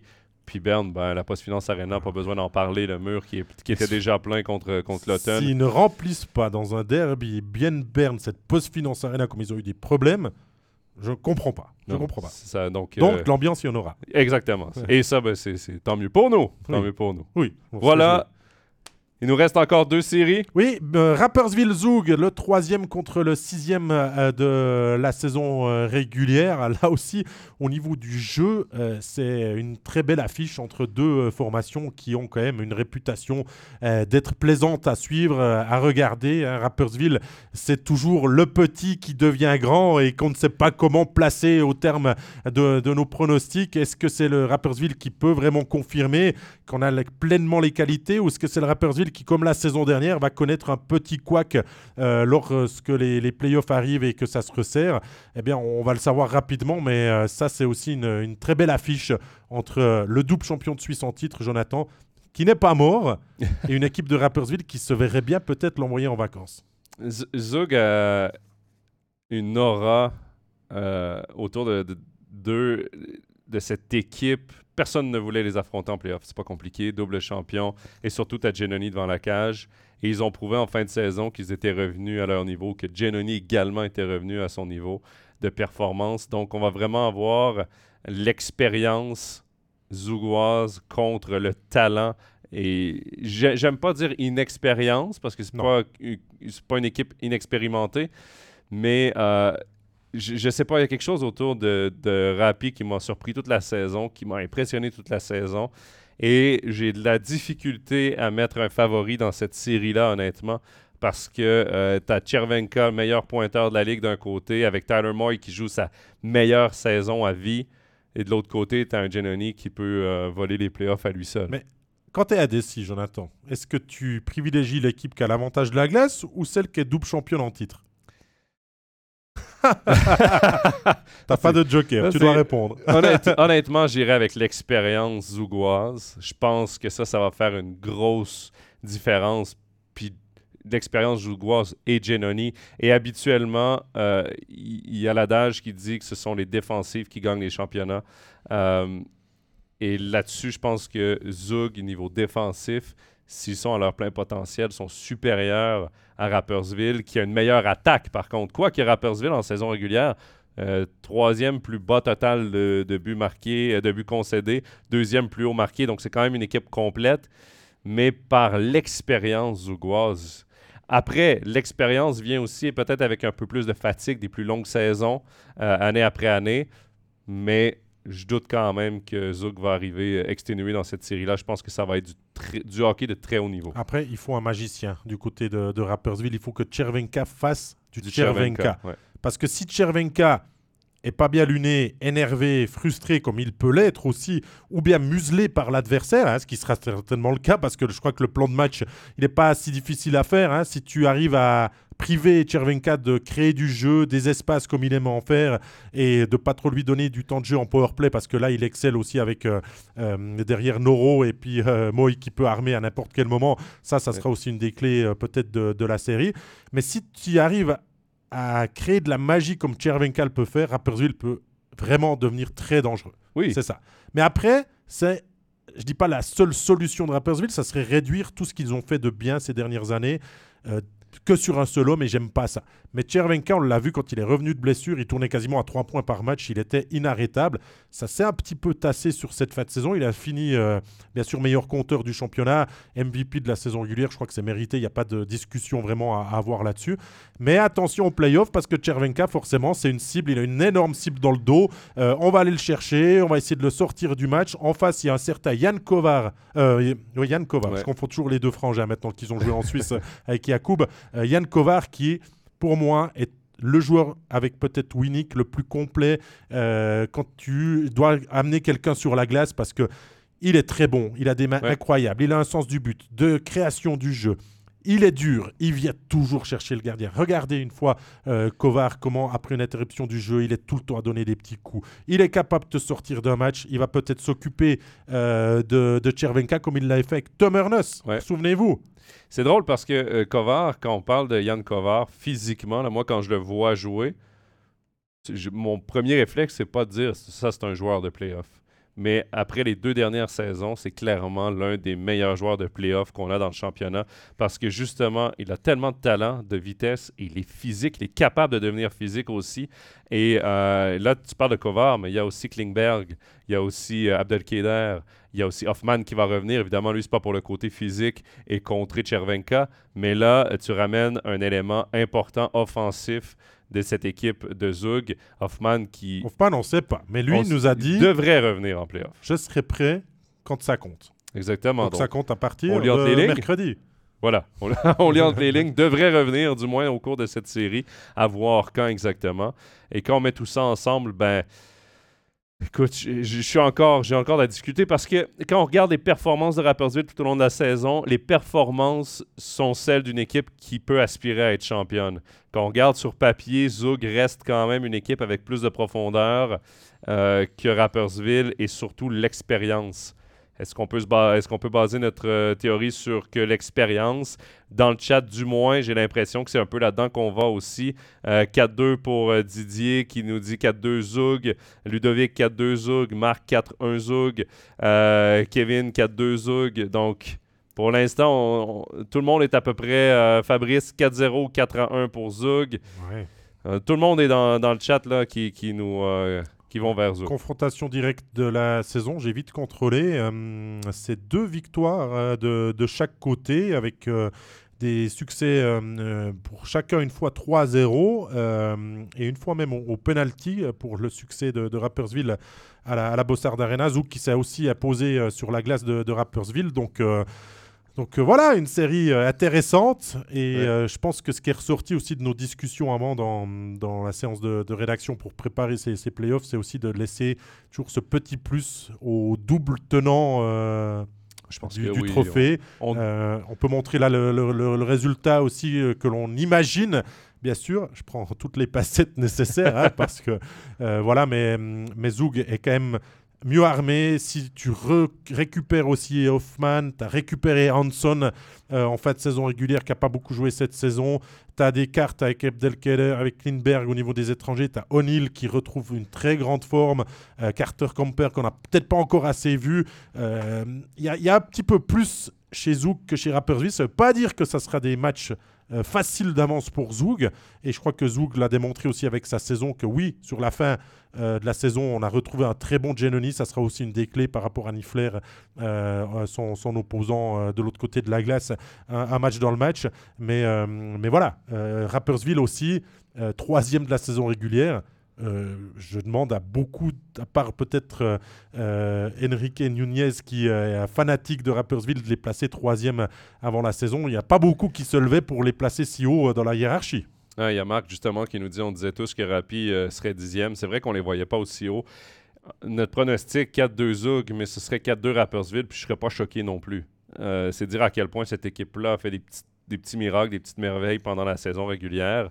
Et pour revenir aux commentaires de Ludovic, Abdelkader avait été un joueur très chiant à affronter la saison dernière, demandé au DLSC ou au GSHC. Quand il... était à Zoug ou quand il était à Lugano, les deux fois en playoff, c'est vraiment euh, ce joueur qui a ce profil-là. qui. Et c'est pourquoi on va le rechercher. On va le rechercher justement pour qu'il ait ce rôle avec euh, cette équipe en playoff. Donc, euh, à voir, mais ça, va être ça aussi. Du... On est gâté quand même parce que on est choyé parce que les, les affrontements de, première ronde sont, euh, sont quand même de très haut niveau. Ça, on doit le dire. Bon, on serait déçu si ça tournait tout 4-0, mais vous promets qu'à mon avis, ça ne sera pas le cas. Vous pouvez venir m'en parler si c'est le cas. On rappelle encore une fois le concours. Euh, à gagner ce magnifique maillot euh, brodé officiel d'Inti Pestoni, hein, le maillot de match euh, du joueur, l'enfant du pays de la Léventine, qui est revenu maintenant depuis deux saisons dans son club de cœur. Mais combien de saisons Inti Pestoni a-t-il disputé au total avec le maillot d'Ambry sur les épaules en, National League, en Liga à, à l'époque? C'est la question à laquelle vous pouvez encore répondre. hein, pas besoin de participer 26 fois. Euh, nous, on triera et on retiendra un seul nom, mais il faut une bonne réponse à ça. Euh, ça vous demande peut-être de remonter dans le chat comme disait Jonathan, il y a beaucoup de bonnes réponses, ou alors d'aller chercher. C'est quand même assez facile à, trouver. Jonathan, dernière série à présenter? Dernière série, ZSC Lions, HC euh, Davos, les équipes qui euh, ont terminé quatrième et cinquième de la saison régulière. Euh, les ZSC qui ont retrouvé la forme en cette fin de saison. Ça a été très compliqué à l'arrivée de Mark Crawford, mais on retrouve les ZSC Lions et surtout les Zurichois retrouvent Sven Andrighetto dans leur alignement. Ils l'ont retrouvé lors des deux derniers matchs de la saison. Il a été absent une bonne partie de l'année. ça peut peut-être expliquer pourquoi ça a été compliqué par certains moments du côté de Zurich et également Denis Rollenstein qu'on retrouve. Du côté du HC Davos, ça a été une très bonne saison quand même dans l'ensemble pour le HC Davos. Même si on a changé d'entraîneur, ça n'a pas trop affecté l'équipe. Ça a été une, une fin de saison un peu plus compliquée euh, tout de même pour le HC Davos. Mais euh, il va y avoir là une belle rivalité aussi. Euh, Zurich-Davos, quand même, ça va être une belle série. Euh, c'est le classiqueur, voilà. C'est le, club le plus titré face à celui qui est souvent le, plus ambitieux et celui qui veut toujours ses titres. Donc, c'est aussi un, des matchs toujours avec des, patinoires fortement bien garnis parce qu'on sait qu'il y a beaucoup de supporters zurichois qui ont un chalet dans la station Grisonne. D'ailleurs, s'il est libre dans la période après la saison, on passe volontiers non, je rigole. Mais, euh, mais, non, c'est toujours une, affiche euh, classique, hein, vraiment, de, ce championnat, Zurich-Davos. Euh, c'est vrai que, que Zurich a joué au yo-yo toute la saison, euh, a fait du Zurich finalement, j'ai envie de, vous dire, parce que Zurich, des fois, ils, sont chiants à regarder, ils ont un talent énorme, et sur certains matchs, bah, il se passe rien, il n'y a pas d'émotion, et ils perdent 3-4 matchs, il n'y a aucune panique à bord, euh, on gagne 3 d'après, et c'est ce qui s'est passé avec d'abord Grunborg euh, à la barre jusqu'à Noël. On a changé d'entraîneur parce que Crawford s'est présenté sur le marché, et j'ai eu l'impression qu'on a un petit peu changé aussi parce que Grunborg avait annoncé son départ et qu'il n'avait encore pas gagné avec Zurich, mais surtout parce qu'on avait peur de perdre Crawford, de le voir aller ailleurs. C'est ce sentiment que j'ai eu quand on a eu le changement de coach, et c'est peut-être pour ça que la mayonnaise n'a pas pris rapidement, parce que les premiers résultats de Marc Crawford à début janvier ont vraiment pas été bons avec les ZST. Ben, euh, ça roulait quand même bien pour euh, Zurich au moment du changement d'entraîneur. Ils étaient troisième ou quatrième au classement. C'est assez surprenant de voir une équipe changer son entraîneur euh, avec de, de telles performances c'est sûr que c'est une adaptation. À chaque nouvel entraîneur, tu as un nouveau système de jeu, euh, tu as une nouvelle communication aussi avec les joueurs à instaurer. Ça a été très compliqué. Ils ont connu l'une de leurs plus longues séquences de défaites euh, depuis des années, des années, euh, les Uriquois. Mais Mark Crawford, c'est quand même un entraîneur qui était connu ici, un entraîneur d'expérience, un entraîneur qui a connu du succès. Qui a fait gagner Zurich. Qui a fait gagner Zurich. Et là, on sent quand même euh, que cette équipe-là remonte en puissance et ils ont un gardien de but qui pourrait à lui seul voler une série. C'est pas compliqué. Ah non, non, Rubic, euh, c'est comme Sateri, c'est du très très lourd devant le filet. Mais, Jonathan, il est un peu seul, euh, Simon Rubic, parce que euh, Ludo Weber s'est méchamment euh, blessé aux adducteurs. On avait annoncé une fête saison, à moins d'un retour euh, que l'on souhaite bien sûr aux gardiens fribourgeois de venir créer peut-être la surprise dans, ces playoffs. attention à pas perdre Rubic non plus, parce que le troisième gardien, si je dis pas de bêtises, c'est Jeffrey Meyer. Hein? Oui, exact ça me surprendrait que Ludovic Weber revienne honnêtement en playoff parce que pour avoir été touché aux adducteurs cette année, euh, j'ai eu un petit cours avancé euh, sur les blessures aux adducteurs et de la façon dont on parlait de cette blessure et de la durée. Ce serait hyper, hyper surprenant euh, qu'il soit de retour pendant les playoffs. Plus encore es gardien de but. En plus, en plus parce que bon, les déplacements, ramener la jambe, c'est le mouvement justement qui qui où, les adducteurs sont, sont appelés à, à, travailler. Donc, ça me surprendrait de le revoir.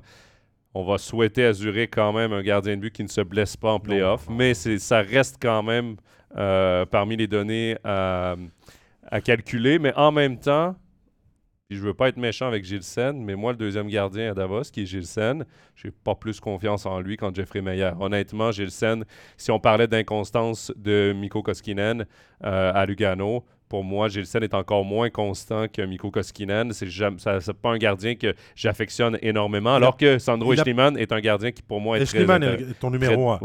Mais ils ont toujours tourné cette saison. Sen a eu plus de matchs aussi. Il a livré la marchandise. Connaît peut-être sa meilleure saison, Gilsen, mais c'est vrai que c'est pas mon gardien numéro un si je dois partir en, en série. C'est pas le gardien qui m'apporterait la confiance nécessaire. Non, puis je pense que si tu es obligé d'aller avec ton numéro un pour débuter les, séries de playoffs, toutes les équipes qui ont deux bons gardiens vont établir déjà leur numéro 1 mais ceux qui ont le luxe justement d'avoir un 1A, 1B, je parle, je parle de Genève, je parle de Davos, je parle de Bienne, ben peut-être qu'on va y aller avec non pas un système d'alternance, mais dès qu'il va y avoir des difficultés, on a le luxe de changer. C'est peut-être là où Davos, si lors du premier match à Zurich, on y va avec Eschliman et qui se fait euh, battre, mais euh, de tous les tous bords, tous côtés, peut-être que là, on va revenir avec Gilsen pour le retour à la maison. Ou peut-être qu'on va dire à Gilsen, ben écoute, notre premier, c'est Eschliman, on va vivre ou mourir avec lui, à voir. Mais euh, non, c'est avant de nous euh, vous présenter notre, euh, notre choix sur euh, le pronostic de cette série,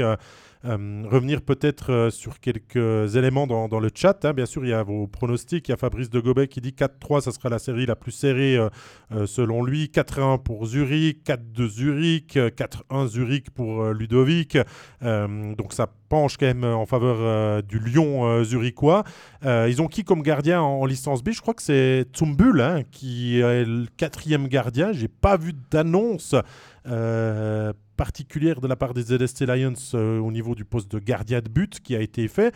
Et c'est vrai que bah, je me réjouis aussi personnellement euh, beaucoup de suivre les performances d'Alexandre Texier dans ses playoffs, joueur qui a, été très bon cette année, mais qui nous réserve peut-être la meilleure version de lui pour ses playoffs. il, est capable de mieux. Oui, moi, il me laisse un peu sur ma faim, honnêtement, Alexandre Texier, parce que je connais tout son talent de la NHL et on a vu certains matchs, un Alexandre Texier qui pouvait dominer ce championnat. Il ne l'a pas fait tout au long de la saison et euh, c'est là où je me dis, il est capable de plus. Est-ce que ce sera en playoff? Souhaitons-le à Zurich. Mais si Alexandre Texier joue au niveau euh, qu'il peut jouer, qu'il peut atteindre, même chose pour André Ghetto, ça va être un rouleau compresseur.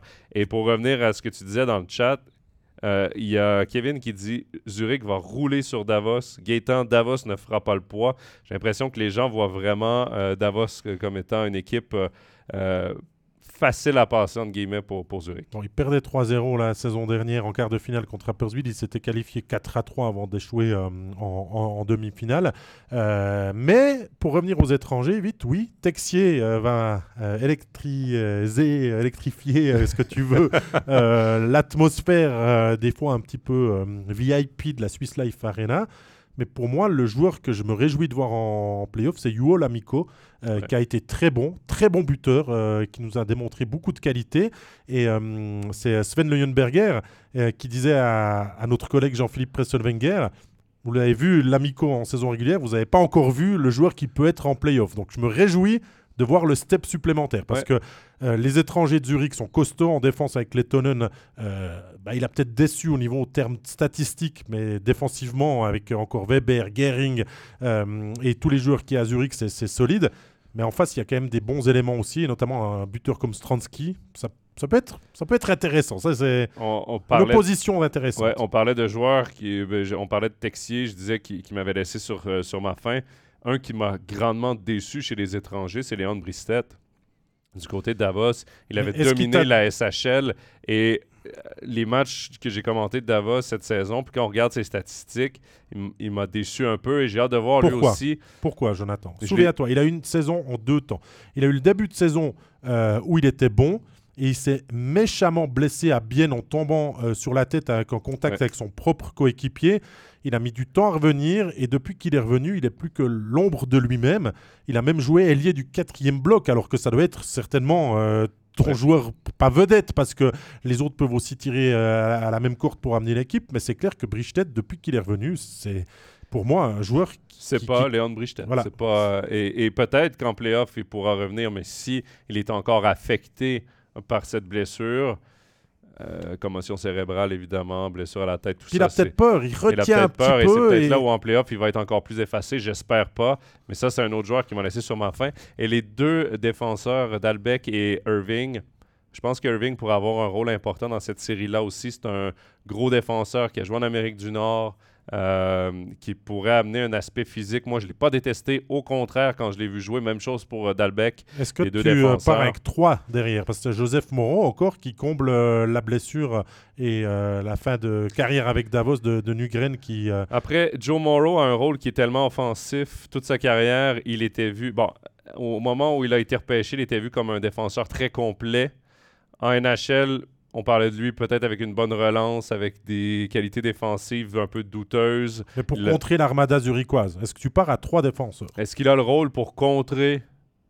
Est-ce qu'il peut contrer mieux l'armada zurichoise qu'un Suisse arrière dans l'effectif de Davos? Moi, c'est la question que je me pose. Parce que la licence étrangère, elle est importante il va falloir en marquer des buts aussi dans cette, dans cette série-là. Si on veut passer euh, Zurich, il faut euh, quelque chose de, de, solide en attaque aussi. Quoique Joe Morrow, en avantage numérique, peut avoir une importance.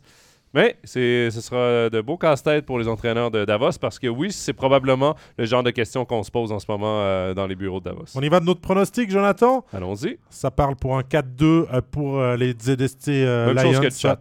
Même chose que le chat, hein, le sentiment que, Zurich va passer, euh, mais qu'ils devront un petit peu euh, travailler, mouiller le maillot, parce que oui, euh, ils sont pour nous supérieurs à, cette équipe de Davos sur l'ensemble et, sur le sentiment général que dégage la saison mais ça ne sera pas euh, de tout repos parce que Davos a quand même démontré qu'en terminant cinquième de la saison régulière, en étant été aussi longtemps proche du podium, c'est pas une équipe qu'il faut lâcher comme ça avec son duo d'entraîneurs maintenant, euh, Metropolite.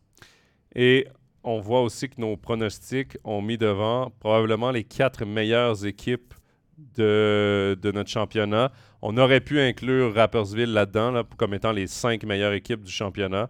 Euh, les cinq mieux construites, les cinq avec le plus de profondeur, avec le plus de talent brut, avec le plus de réussite.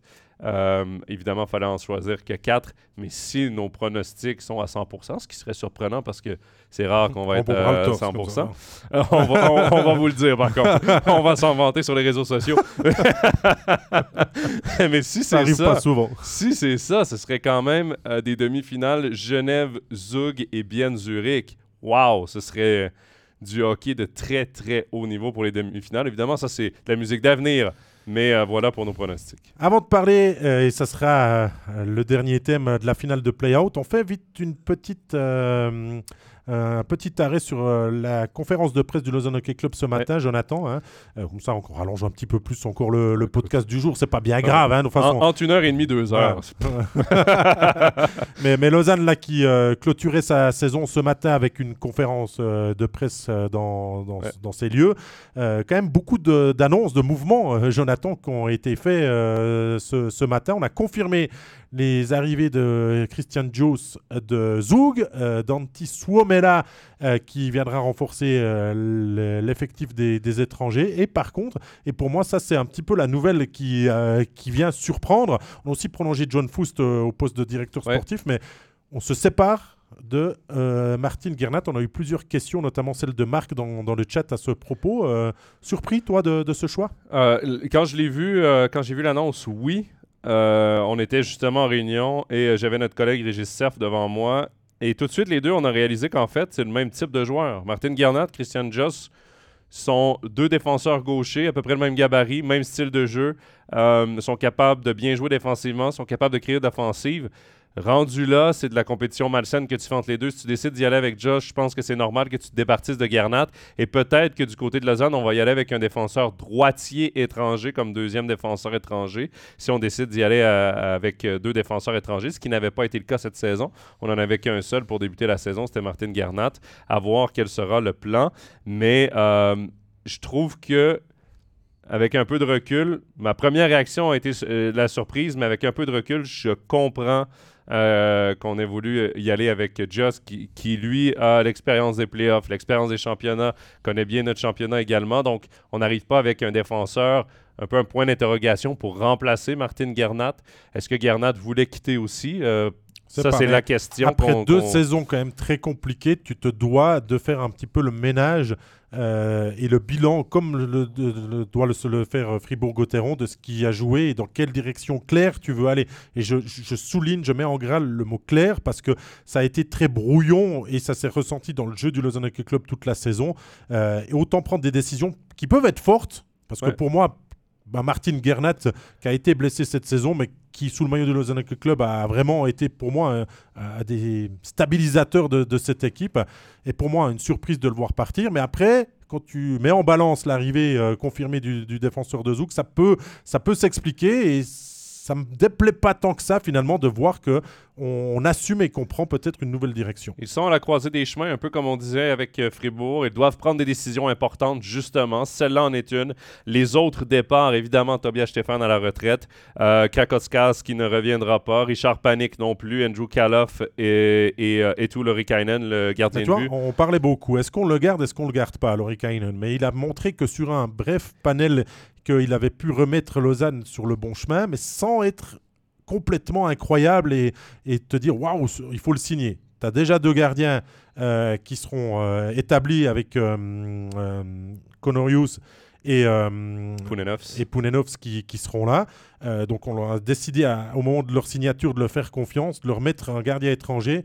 Ce serait vraiment pas le bon message pour garder cette direction claire qu'il faut avoir. Exact. Puis comme gardien étranger, tu as besoin d'un gardien hyper dominant. Et Laurie Kynan, même s'il a remporté beaucoup de matchs, quand on regarde ses statistiques, euh, que ses statistiques sur le site de la Ligue, c'est impressionnant ce qu'il a réussi à faire dans cette fin de saison avec une équipe qui ne gagnait pas. Mais l'équipe devant a mieux joué aussi. Laurie Kynan, il n'est pas à l'origine de toutes les victoires parce qu'il a été faible sur certains départs aussi, faible sur certains buts.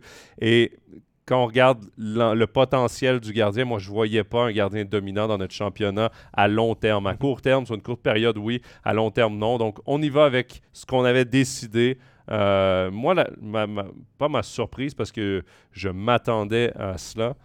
Mais moi, John Foust, personnellement, comme directeur sportif, j'aurais aimé mieux que Lausanne fasse vraiment euh, un virage à 360, qu'on décide vraiment euh, d'aller dans une autre direction euh, pas à 360 parce qu'on revient sur nos pas. C'est ce qu'on a fait d'ailleurs à 180, pour changer de direction et aller ailleurs. Mais écoute, le plan qui a été proposé par John Foust plaisait euh, aux euh, dirigeants du Lausanne Hockey Club. À voir, on va lui donner le bénéfice du doute. Il a plus Voboda derrière lui, donc à voir. Et Suomela, peut-être que les supporters du Lausanne Club ne doivent pas se réjouir trop vite parce qu'il a une clause euh, de ce que l'on a appris de départ pour la NHL. Rien n'est signé. Bien sûr qu'on euh, attendra la fin de la saison en NHL, peut-être les camps et tout, mais euh, on pourrait voir ce joueur qui a été MVP dans, son championnat peut-être ne jamais rejoindre les rangs du Lausanne Hockey Club. C'est un risque qu'il prend. Oui, oui, c'est un risque.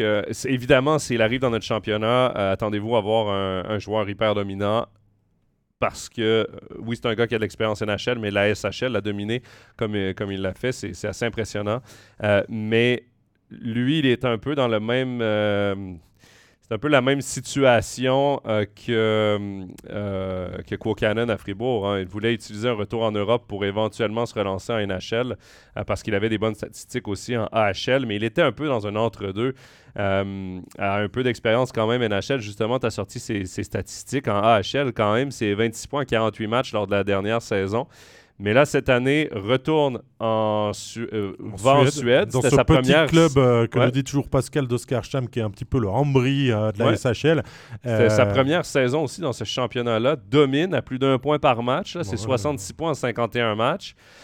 évidemment, lui, contrairement à Quokanon, va certainement intéresser certaines équipes de NHL. Est-ce que, par contre, euh, lui va vouloir enlever peut-être la sécurité de la Suisse pour deux saisons au détriment peut-être d'aller jouer en AHL à nouveau entre la NHL et l'AHL. C'est aux joueurs de voir. il a déjà goûté à pas mal de matchs de NHL à San José. 27 hein, matchs en 18-19, 20 matchs en 19-20. Il avait encore joué euh, les, deux années d'après. Donc euh, c'est peut-être un rêve et une porte qu'il n'a pas entièrement refermée, à moins qu'il dise stop et qu'il se concentre sur le confort et la qualité de son jeu maintenant, après une très bonne année en Suède, de rester euh, dans le championnat de Suisse. C'est vraiment la question euh, qui, que les joueurs se pose à ce moment-là, un peu comme Denis Malgin. C'est peut-être la dernière chance que j'ai d'y aller. Est-ce que je l'essaie ou pas? Ce sera peut-être la même situation. On ne dit pas que c'est sûr que ce sera cette situation-là pour, euh, euh, pour euh, Swamela, mais peut-être que ce sera cette situation-là. Et dans ce cas-là, ben, ce sera à lui justement de peser les pour et les contre et de voir si il met un X, parce que ce, sera la ce serait la dernière chance pour lui en NHL. Joe, il y a plusieurs personnes dans le chat qui nous disent Hey, stop, vous avez dit que vous parliez de playoff et pas de Los Angeles Club. Alors euh, attention à ce que vous dites, on essaye d'être le plus complet possible parce qu'on va encore vous parler de finale de play-out, euh, puisque ça commence demain aussi entre Langnau et, et Ajoie. Le match de la peur, hein. les autres sont des matchs pour euh, ben, essayer d'aller chercher un trophée. Là, c'est pour se maintenir en, National League et ça va jouer avec la, boule au ventre. Et c'est vraiment un match, une série à décise entre une équipe de Longno euh, qui a vraiment terminé la saison à l'envers, qui n'a pas des bonnes, euh, une bonne attitude sur la glace, qui a perdu ses matchs, qui perd ses étrangers. Une équipe d'Ajoie qui se prépare à ça depuis euh, environ les trois quarts de, la saison et qui, qui espère être prêt. Euh, je te donnerai mon sentiment. Je veux bien écouter le tien euh, sur, euh, sur cette série-là qui se présente au meilleur des sept dès demain. Non, mais reste que tu as raison. Le HH a eu tellement de temps pour se préparer à cette série-là.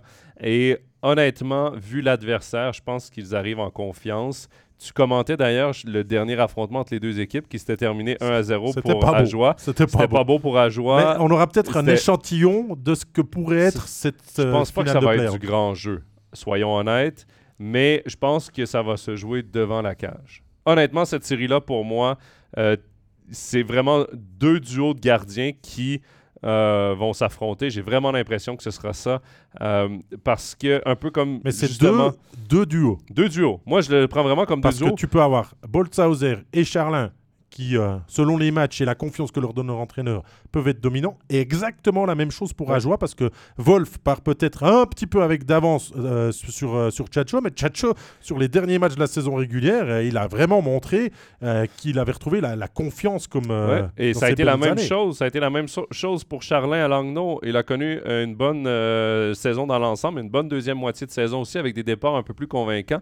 Et Chacho, c'est lui qui a blanchi Langnau lors du dernier match entre les deux équipes. Il avait connu un très solide match. C'est lui d'ailleurs qui avait volé cette victoire-là.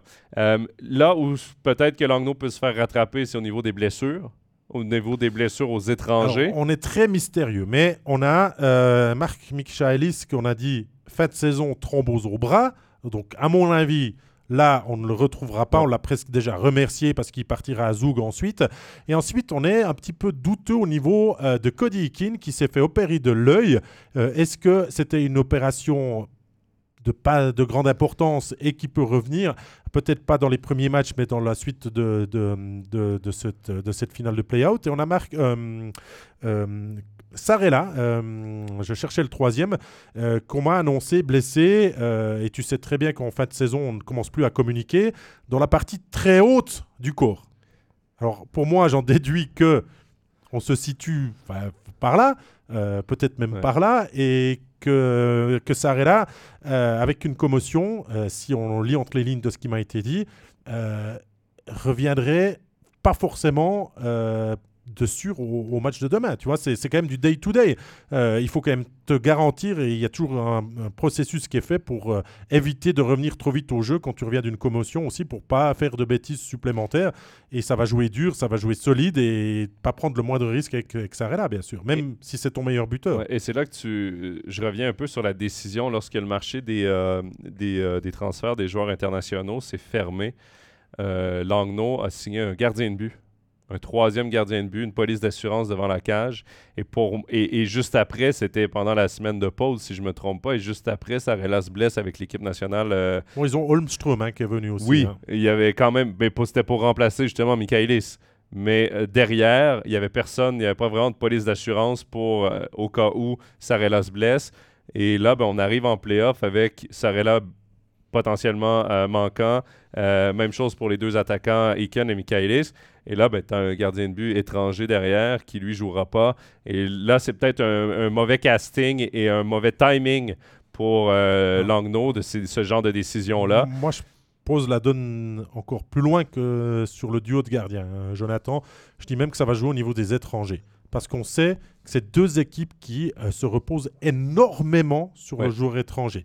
Si Davos est de retour, parce qu'on l'a préservé suite euh, à son coup de, coup de, de Nordstrom euh, à Davos, est de retour, que Eisen a profité de cette semaine un petit peu pour se faire une santé, parce qu'il n'était pas euh, dans la, la meilleure forme pour la fin de saison. J'ai trouvé Jonathan Eisen vraiment un petit Ouais. peu euh, en train d'accuser le coup du- d'un bon retour au jeu, que Asselin continue d'enfiler les buts comme il le fait très bien, et que derrière euh, Brennan euh, tient la route, tu as déjà 4. Après, tu rajoutes Gauthier euh, qui est très solide dans les, dans les mises en jeu. Euh, tu peux partir Bacoche, euh, tu, tu peux avoir des alternatives. Donc Ajoie, sur le papier, paraît mieux armé qu'au niveau des blessés d'importance à, à. Après, les joueurs suisses se valent euh, vraiment. On a des très bons joueurs suisses à, à Langnau. Nolan Diem est un très bon exemple. Il gagne ses engagements. Il est très important en powerplay aussi. Tu as aussi des Thibaut Frossard, des joueurs comme ça, helvétiques, qui peuvent euh, assurer aussi, aussi le job. Mais j'ai plus l'impression que c'est les étrangers vraiment qui vont essayer de te faire garder euh, ta place en National League. Ouais, et tu parles de Nolan Diem. D'ailleurs, son rôle a été accentué cette saison parce qu'on espérait à tout, à, tout, à tout prix du côté de Langnau de prolonger. C'est pour ça qu'on lui donnait des, euh, des de grosses minutes en power play, de grosses responsabilités. Pour l'instant, il n'a toujours pas de contrat. Son plan ne serait pas de re-signer à Langnau, mais avoir quand même pour lui les opportunités qui vont, s'offrir. Mais oui, il aura un rôle important dans, euh, ce match-là parce que sur un troisième trio, euh, si j'ai Nolan Diem ou Steven Maka au centre, ben, je donne quand même l'avantage à Nolan Diem par l'expérience, par le talent également. euh, et sans rien enlever à Steven Maka, mais il y a aussi plus d'expérience du côté de Nolan Diem. Donc, euh, mais pour les étrangers, le Duc, est-ce que ça pourrait être éventuellement, lui, c'est également euh, après la, mise en échec qu'il avait eu, euh, je me souviens plus, c'était contre qui? C'était le 23 décembre à Lausanne où il s'était fait bien méchamment euh, pas descendre Sekatch? Sekatch, Ouais. euh, par Sekatch, euh, mais j'ai plus l'impression que le Duc c'est euh, la 5-6e roue euh, du, du carrosse parce que il avait ensuite décidé d'aller à la Coupe Spengler. Et ça, ça n'a pas été apprécié. et il a plus rejoué depuis. Et je pense que c'est très mal passé dans les travées du Ouais. club jurassien. Euh, bien sûr que si on en a besoin parce qu'on doit euh, renforcer sa défense et qu'il est apte au jeu, parce qu'il n'a pas rejoué aussi depuis sa commotion, euh, on pourrait compter sur lui, mais je crois que c'est pas l'option numéro une de, de Julien Vauclair. C'est quand même dommage parce que je pense qu'il aurait eu son importance dans cette série-là, plus par exemple que Martin Bakoche. Parce que oui, on parle que Hazen a connu une fin de saison difficile, mais Bakoche a connu des. Depuis, après sa prolongation de contrat jusqu'à la fin de la saison, ça a été hyper compliqué pour Martin Bakoche. Je me souviens d'avoir commenté l'avant-dernier match d'Ajoie et euh, c'était. euh, écoute, je pense qu'il y avait euh, deux points dans ces 20 derniers matchs. Là. Je veux pas dire de, de conneries. Là. Je vous ressors la, la dois pas stat être, tu dois exacte. pas être très très loin, mais, euh, mais c'est clair que Martin Bakoche a aussi baissé dans, dans- dans ses performances et dans, dans l'utilité de, liée à, à l'équipe. Il y a aussi le power play qui sera très intéressant parce que c'est les deux pires équipes de la saison régulière qui, qui s'affrontent. Ouais. Langnau est juste un petit peu mieux en box play, mais le power play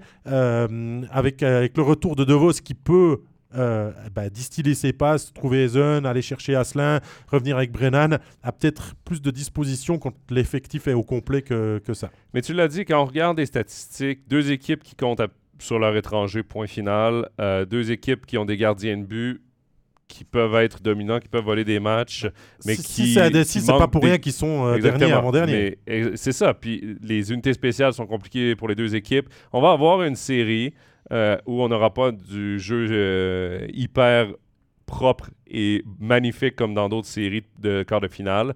Mais on va avoir une série qui peut se jouer euh, à rien. Et, ça, ça va être, j'ai l'impression, serré comme série parce que ce sont deux équipes qui ne veulent pas avoir à jouer une, euh, une série de qualification-relégation parce qu'il y en aura une. Holton et la Chaux-de-Fonds qui vont s'affronter en finale. Il y a un monde qui existe où la Chaux-de-Fonds affronte Ajoie dans une série de promotion. Euh, il y a aussi un monde qui existe où peut-être Je suis pas sûr que c'est le scénario voulu. non, mais ça peut, ça peut se passer. Il y a aussi une- un scénario où est-ce que c'est Holton qui affronte Ajoie et vice-versa. On pourrait euh, assister peut-être à une montée, là, euh, j'extrapole, mais à une montée de la chaux de fond qui élimine euh. On ne sait pas ce qui peut se passer, mais ces deux équipes-là ne souhaitent pas avoir à jouer cette série-là souhaitent, entre guillemets, gagner ou ne pas perdre cette série de play-out. Utilisez le terme que vous préférez. Donc, il va y avoir énormément d'enjeux et je pense que les joueurs des deux équipes le comprennent le savent.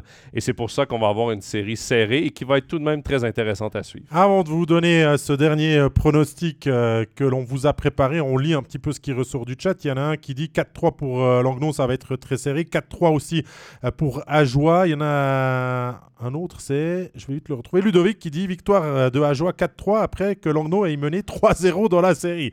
Ah bah, attention aux émotions et aux arrêts cardiaques là, hein, dans le territoire à Joulot pour ce genre de scénario. Ludovic va quand même plus loin dans ses pronostics. En nous, on se concentre sur le résultat final, mais lui, il prédit match après match. Je trouve ça très intéressant. Il y a Kevin qui dit 4-3 pour Ajoie, car trop de blessés à Langnau et l'expérience des séries euh, compte euh, récemment aussi pour Ajoie. Et notre décision, on va vous la montrer, on va vous l'expliquer aussi. Hein. On est parti sur un euh, succès 4 à 2 dans cette finale de play-out du HC Ajoie, qui sauverait donc sa place en National League aux dépens des Tigres de, de Pour la raison que Ajoie a démontré depuis le changement d'entraîneur être vraiment prêt et n'avoir que cet objectif vraiment euh, d'être là à ce moment X pour être encore en National League et continuer la belle aventure que construit le HC Ajoie euh, depuis son arrivée dans l'élite du hockey suisse. Que Langnaud, qui a un petit peu euh, cru même au pré-playoff à un moment dans, dans, sa saison où il y a tout qui fonctionnait et que l'équipe de Thierry Paterlini enchaînait les victoires. Mais la fin de saison est vraiment mauvaise. Plus les blessés, c'est ce qui nous donne ce sentiment-là. Euh, du 4 à 2 pour, euh, pour Ajoie. Et tu nous expliques pourquoi 4 à 2 Ajoie et peut-être pas 4-3 Langlon. On en a longuement discuté en séance avant. Ouais, on, on était un peu tous d'accord là-dessus. Euh, s'il y a un septième match, il va être du côté de Langnau qui a l'avantage de la patinoire dans cette série-là. Et on voyait mal Ajoie aller gagner à Langnau. On voyait plus Ajoie éliminer Langnau sur sa patinoire. Et c'est pour ça, c'est pour ça qu'on est allé à 4-2. Euh, parce que c'était 4-2 Ajoie ou 4-3 Langnau. C'était nos deux pronostics. Euh, on a décidé d'y aller avec le HC Ajoie pour les raisons. Indécis ça a été indécis. Ça a été euh, probablement l'une des séries où on est allé dans le... Avec le Bien Bern. Très indécis, c'est sûr. Il y a les confrontations directes aussi de la saison. On le rappelle, trois victoires à une pour euh, Ajoie. Euh, chaque équipe a gagné à l'extérieur, donc il n'y a pas de logique du domicile non plus. Ajoie qui a gagné bah, le dernier 1-0 euh, à la maison en étant clairement dans un système déjà de préparer ça. On, a, joué arc-bouté en défense, on a attendu l'adversaire. On voyait que Langnaud n'était pas du tout aspiré, tourné en périphérie, n'inquiétait pas vraiment le, gardien Chacho ce, ce soir-là. C'est peut-être ce qu'on va voir euh, dès demain, ce que j'aime appeler une guerre des tranchées, un petit peu, euh, pas du beau hockey, mais du, hockey euh, de trip, du, du hockey qu'il faut aller gagner. et, j'ai peut-être envie de terminer en disant, Ajoie aura besoin de De Vos, mais ne doit pas penser que sur DeVos, tu vois. Parce que c'est une équipe qui s'est préparée tout au long et qui fait coffre, qui sait se coucher, qui sait se sacrifier sur les tirs adverses, qui sait aussi euh, se, montrer redoutable par séquence et tout ça. Donc attention à rester dans l'esprit d'équipe total. Et on connaît Phil Michael DeVos et Dieu sait qu'on l'aime bien, l'homme des grandes occasions. Mais faut jouer avec quatre blocs, euh, ou en tout cas trois, pour euh, pouvoir gagner cette série. Mais ça rejoint aussi en ce que Kevin disait avec euh, l'expérience des séries qui compte pour Ajoie. faut le rappeler, cette équipe-là a remporté il y a deux ans à peine une série pour monter en, National League contre Cloton, une série compliquée. On y était d'ailleurs. Et encore une fois, c'était les gros éléments qui sont toujours dans cette équipe-là. Le visage de cette équipe-là reste que ce sont des joueurs qui savent comment gagner, qui, sont, qui se présentent dans les matchs qui comptent. Et euh, on leur souhaite évidemment euh, que ce soit encore le cas pour euh, cette série face à Langnau en play-out. Il y a beaucoup d'enjeux liés à cette série. Évidemment, ben, on, va, on va discuter du résultat et surtout la finale promotion-relégation qui va suivre. Ça aussi, ça va être très intéressant à suivre parce que là, on change la donne aussi au niveau des étrangers. On va être à 4 et on euh, suivra d'un œil très attentif ce qui va se passer en Swiss League parce que ça ne sera pas la même chose si c'est Holton ou si c'est Chaud de Fond. Je, te le dis, Jonathan, je vais avoir euh, un match à, Chaud de Fond aussi pour m'imprégner de ce que fait le HCC cette saison qui est, qui est magnifique, qui est magique, qui s'est rabiboché avec son public. On joue à guichet fermé à 5225 spectateurs. L'ambiance est magnifique, le jeu est, est plaisant et tout, mais attention parce que euh, les adversaires de Chaud de Fond euh, n'ont pas été encore vraiment en mesure de les contredire. Holton, ça sera vraiment ben, la pierre de vérité euh, de décider si le HCC peut jouer le barrage ou non contre Ajoie ou contre, contre Langnau. Mais Holton a récupéré ses blessés aussi. Je crois qu'il reste Oransky parmi les, joueurs d'importance à Holton, mais qui est une équipe qui, on ne l'oubliera pas avant la saison, était le favori à chercher, à chercher euh, ce, titre. D'abord, on va parler de titre de Swiss League et après bah, le, barrage contre le, cancre de, National League. Euh, c'est à et si c'est Ajoie euh, ou, ou Langnau-Holton, ça va être peut-être plus pimenté que HCC qui donne l'impression de tout ce que je lis dans, dans, dans les médias neuchâtelois de dire c'est le titre déjà, c'est une belle récompense, c'est de reconstruire quelque chose avec une équipe. On a prolongé euh, Sandré Holden, euh, on a gardé des, très bons joueurs qui ont passé National League, euh, qu'on a pu amener à être dominants en, Swiss League. Je pense à Anthony Hugnage, je pense à Ackerman, à Tom Sanderson aussi, qui font des choses incroyables. J'ai plus l'impression qu'on veut construire sur le plus long terme que d'aller chercher cette année cette promotion. Parce qu'à défaut, et ça sera mon mot de la fin, quand ta joie est montée, Ajoie avait la certitude d'y rester en National League parce que avec le Covid, on avait enlevé la relégation. C'est pas la même chose si Chaud de Fonds monte avec certes un budget de 10 millions, comme euh, me l'a rappelé euh, le président Olivier Calam, que, je salue, et toute l'équipe qui travaille bien sûr au Mélèze. Pas la même chose si tu joues avec la peur de la relégation dès l'année d'après, tu vois. C'est pas la, même chose parce que tu peux tout casser ce que tu as très bien mis en place au Mélèze cette année de jouer, de perdre des matchs.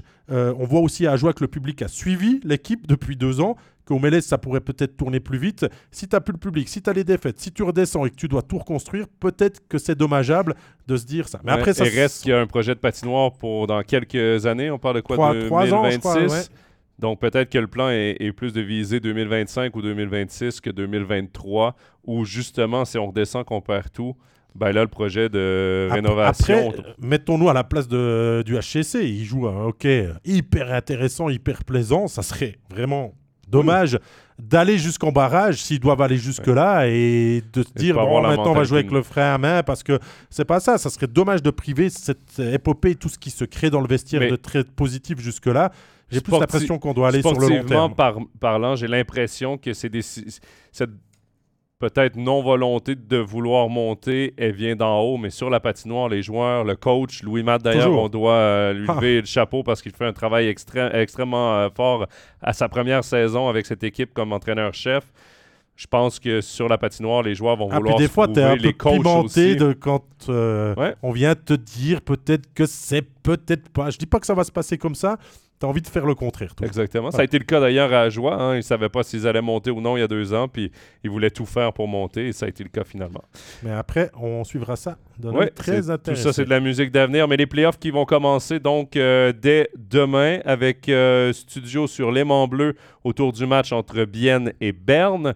Et ensuite, ben, on retrouve le studio, nous, euh, sur MySports 1 dès mercredi avec le match entre Zurich et Davos. Vous pourrez deux matchs, deux matchs, deux matchs. Ça va jouer tous les soirs. Ça va rouler, mais vous pouvez suivre évidemment toutes nos annonces de match sur nos réseaux sociaux pour ne rien manquer là, des, des playoffs et de la série de play aussi qui, qui va être diffusée en entier sur MySports. On vous euh, montre tout et je crois que vous pouvez aller acheter les paquets de chips, les pop-corn, les boissons. Euh, et je dis boissons générales hein, parce que euh, certains remplissent plus de, boissons alcoolisées que d'autres choses. Hein. On ne cotise pas ça du tout, mais ça va être des playoffs magiques et nous, on est prêts. Nous, on est prêts. Mais là, 13, 13h42, tu viens de me donner faim là, par contre. je t'avais promis qu'on faisait moins de 1h45, donc tu as 3 minutes pour conclure. Vas-y. Rappelle-nous la procédure de fin, Jonathan. on vous rappelle que cette émission euh, est à regarder ou à écouter sur nos différentes plateformes dès aujourd'hui. Facebook, YouTube, Spotify, Apple Podcast et SoundCloud. Et évidemment, ben, on vous donne rendez-vous la semaine prochaine pour un nouvel épisode d'Overtime. Ça ne s'arrête pas. Toujours un plaisir de discuter avec vous en ce lundi euh, midi. Et on tirera au sort, bien sûr, le maillot d'Inti Pestoni dans quelques euh, minutes. Hein. Vous avez encore l'espace de quelques secondes pour jouer. Combien de saisons a-t-il disputé avec ce maillot sur les épaules en National League? Euh, C'est la question du jour pour gagner ce super maillot et clôturer ce très bon épisode. Merci à toi, Jonathan Fillon, d'avoir été avec moi dans cet épisode du jour. Toujours un plaisir, David. Merci encore à toi. Et merci à tous. Vous avez été nombreux dans le chat à discuter avec nous beaucoup de commentaires. C'est toujours un plaisir de vous lire. Et on vous dit à la semaine prochaine. Ciao, ciao. Bye bye.